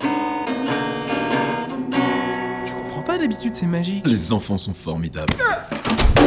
Je suis sûr que t'es une fille sensible et profonde comme le son de ma basse lorsque je lui caresse les cordes, voyageant dans le tempo à la recherche de la note Oh, parfaite. on se détend, McFly. J'aime pas les bassistes. Moins ils ont de cordes, plus ils se la racontent. Et donc, t'es musicienne? Salut Oui, je sais, je suis en retard parce que j'étais pas en avance. Merde, mais vous allez me lâcher, oui Bon, je nous ai dégoté une petite chanteuse. Genre bon petit QLV en plein air, elle devrait pas tarder. Elle est déjà là et personne me dit rien Naoko, t'as entendu ce que je viens de dire? Ouais, le petit cul, il est pas sourd. Mais attends, Naoko, qu'est-ce que tu fais? Je me tire. Mais enfin, c'est bête On accrochait bien tous les deux Laisse-moi te raccompagner au moins Pas la peine, je me raccompagne toute seule. Attends, attends, attends, attends, attends Et si je te disais que mon 06, il commence par 07 Lâche l'affaire, qu'elle se casse. Bon, Paul, euh, t'es gentil, mais si c'est ça le groupe dont tu m'as parlé, Peroxydman à la guitare et Carla Garfeld à la basse, je crois que ça va pas le faire. Putain, les mecs, mais je le crois pas. Ça fait des mois que je cherche une chanteuse sur Music. Et pour une fois que j'en trouve une qui accepte de se déplacer jusqu'ici, vous faites tout foirer avec vos conneries Je m'inscris en faux. C'est toi qui as été vulgaire en parlant de son cul. Moi, je voulais juste la comme les autres. Euh, mais attends là. C'est moi le chanteur Bah plus maintenant. What the fuck? Mais pourquoi? On est mauvais, c'est ça? Pire que ça, mec. En réécoutant notre dernière répète, j'ai vomi. Oh, mais comment je vous ai ken, sérieux? Si je devais me vexer à chaque fois qu'un zikos me drague. Ouais, bande de couilles. On s'y met ou on se la touche? Euh, attends. C'est moi Peroxydman?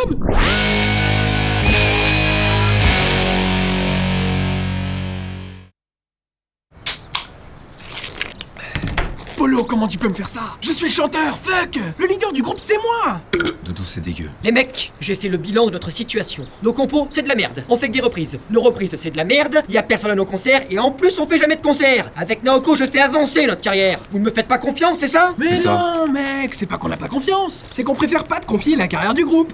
Tu vois Oh putain.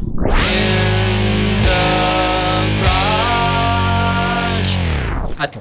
Comme ça, c'est sûr, tu vas comprendre. Cette voix là. Euh, de quoi tu parles? Exactement. C'est de cette voix dont je te parle. T'as une voix de ténor, de baryton même. Tu comprends? Ta voix, elle est trop belle pour être exposée si frontalement au public. Bariton C'est pas un poisson, ça? Tu sais quoi? Quand je te vois là, avec ton look de surfeur parisien, je me dis qu'il faut que tu sois dans le noir, à l'arrière. Hein? Mais si, réfléchis. T'es le frontman de derrière, Doudou. Le leader des chœurs. Ah ouais, tu crois? Paul, on n'a pas besoin d'une chanteuse. Non mais regarde là, elle est en train de sniffer les micros et de mettre ses doigts dans les prises jack. Elle est juste.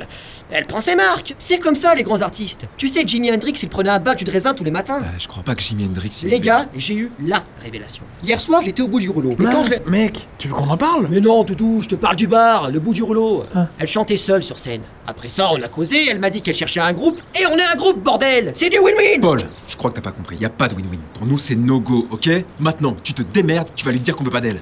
Moi, je vais me faire un petit KOM, m'installer tranquillou dans le canapé. Doudou Le leader des chœurs, mais carrément.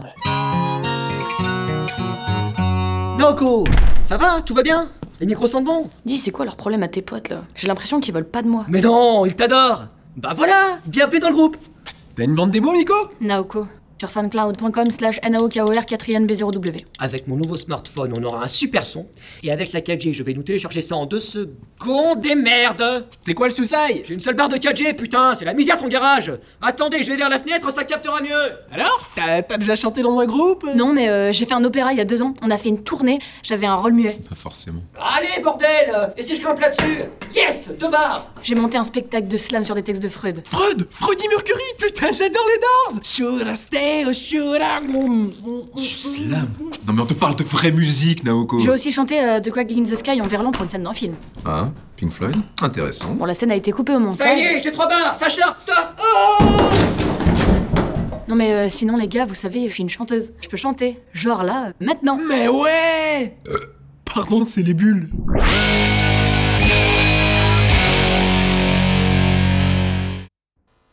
Bon, Deux secondes, juste en train de plugger ma carte son sur ma console. J'envoie les inputs en auxiliaire, je démute le master bus et on est bon, Raymond. Trop stylé cette meuf. j'y crois pas. Le coup de l'effet pour camoufler le manque de talent. Mec, t'es le Jean-Michel Jarre de la basse Attends, chez moi, l'effet c'est un outil et non un but. Bon, les gars, on se concentre deux minutes, là C'est Euh, lui Non, c'est pas moi. Naoko, c'est bon? T'as tout ce qu'il te faut? C'est nickel.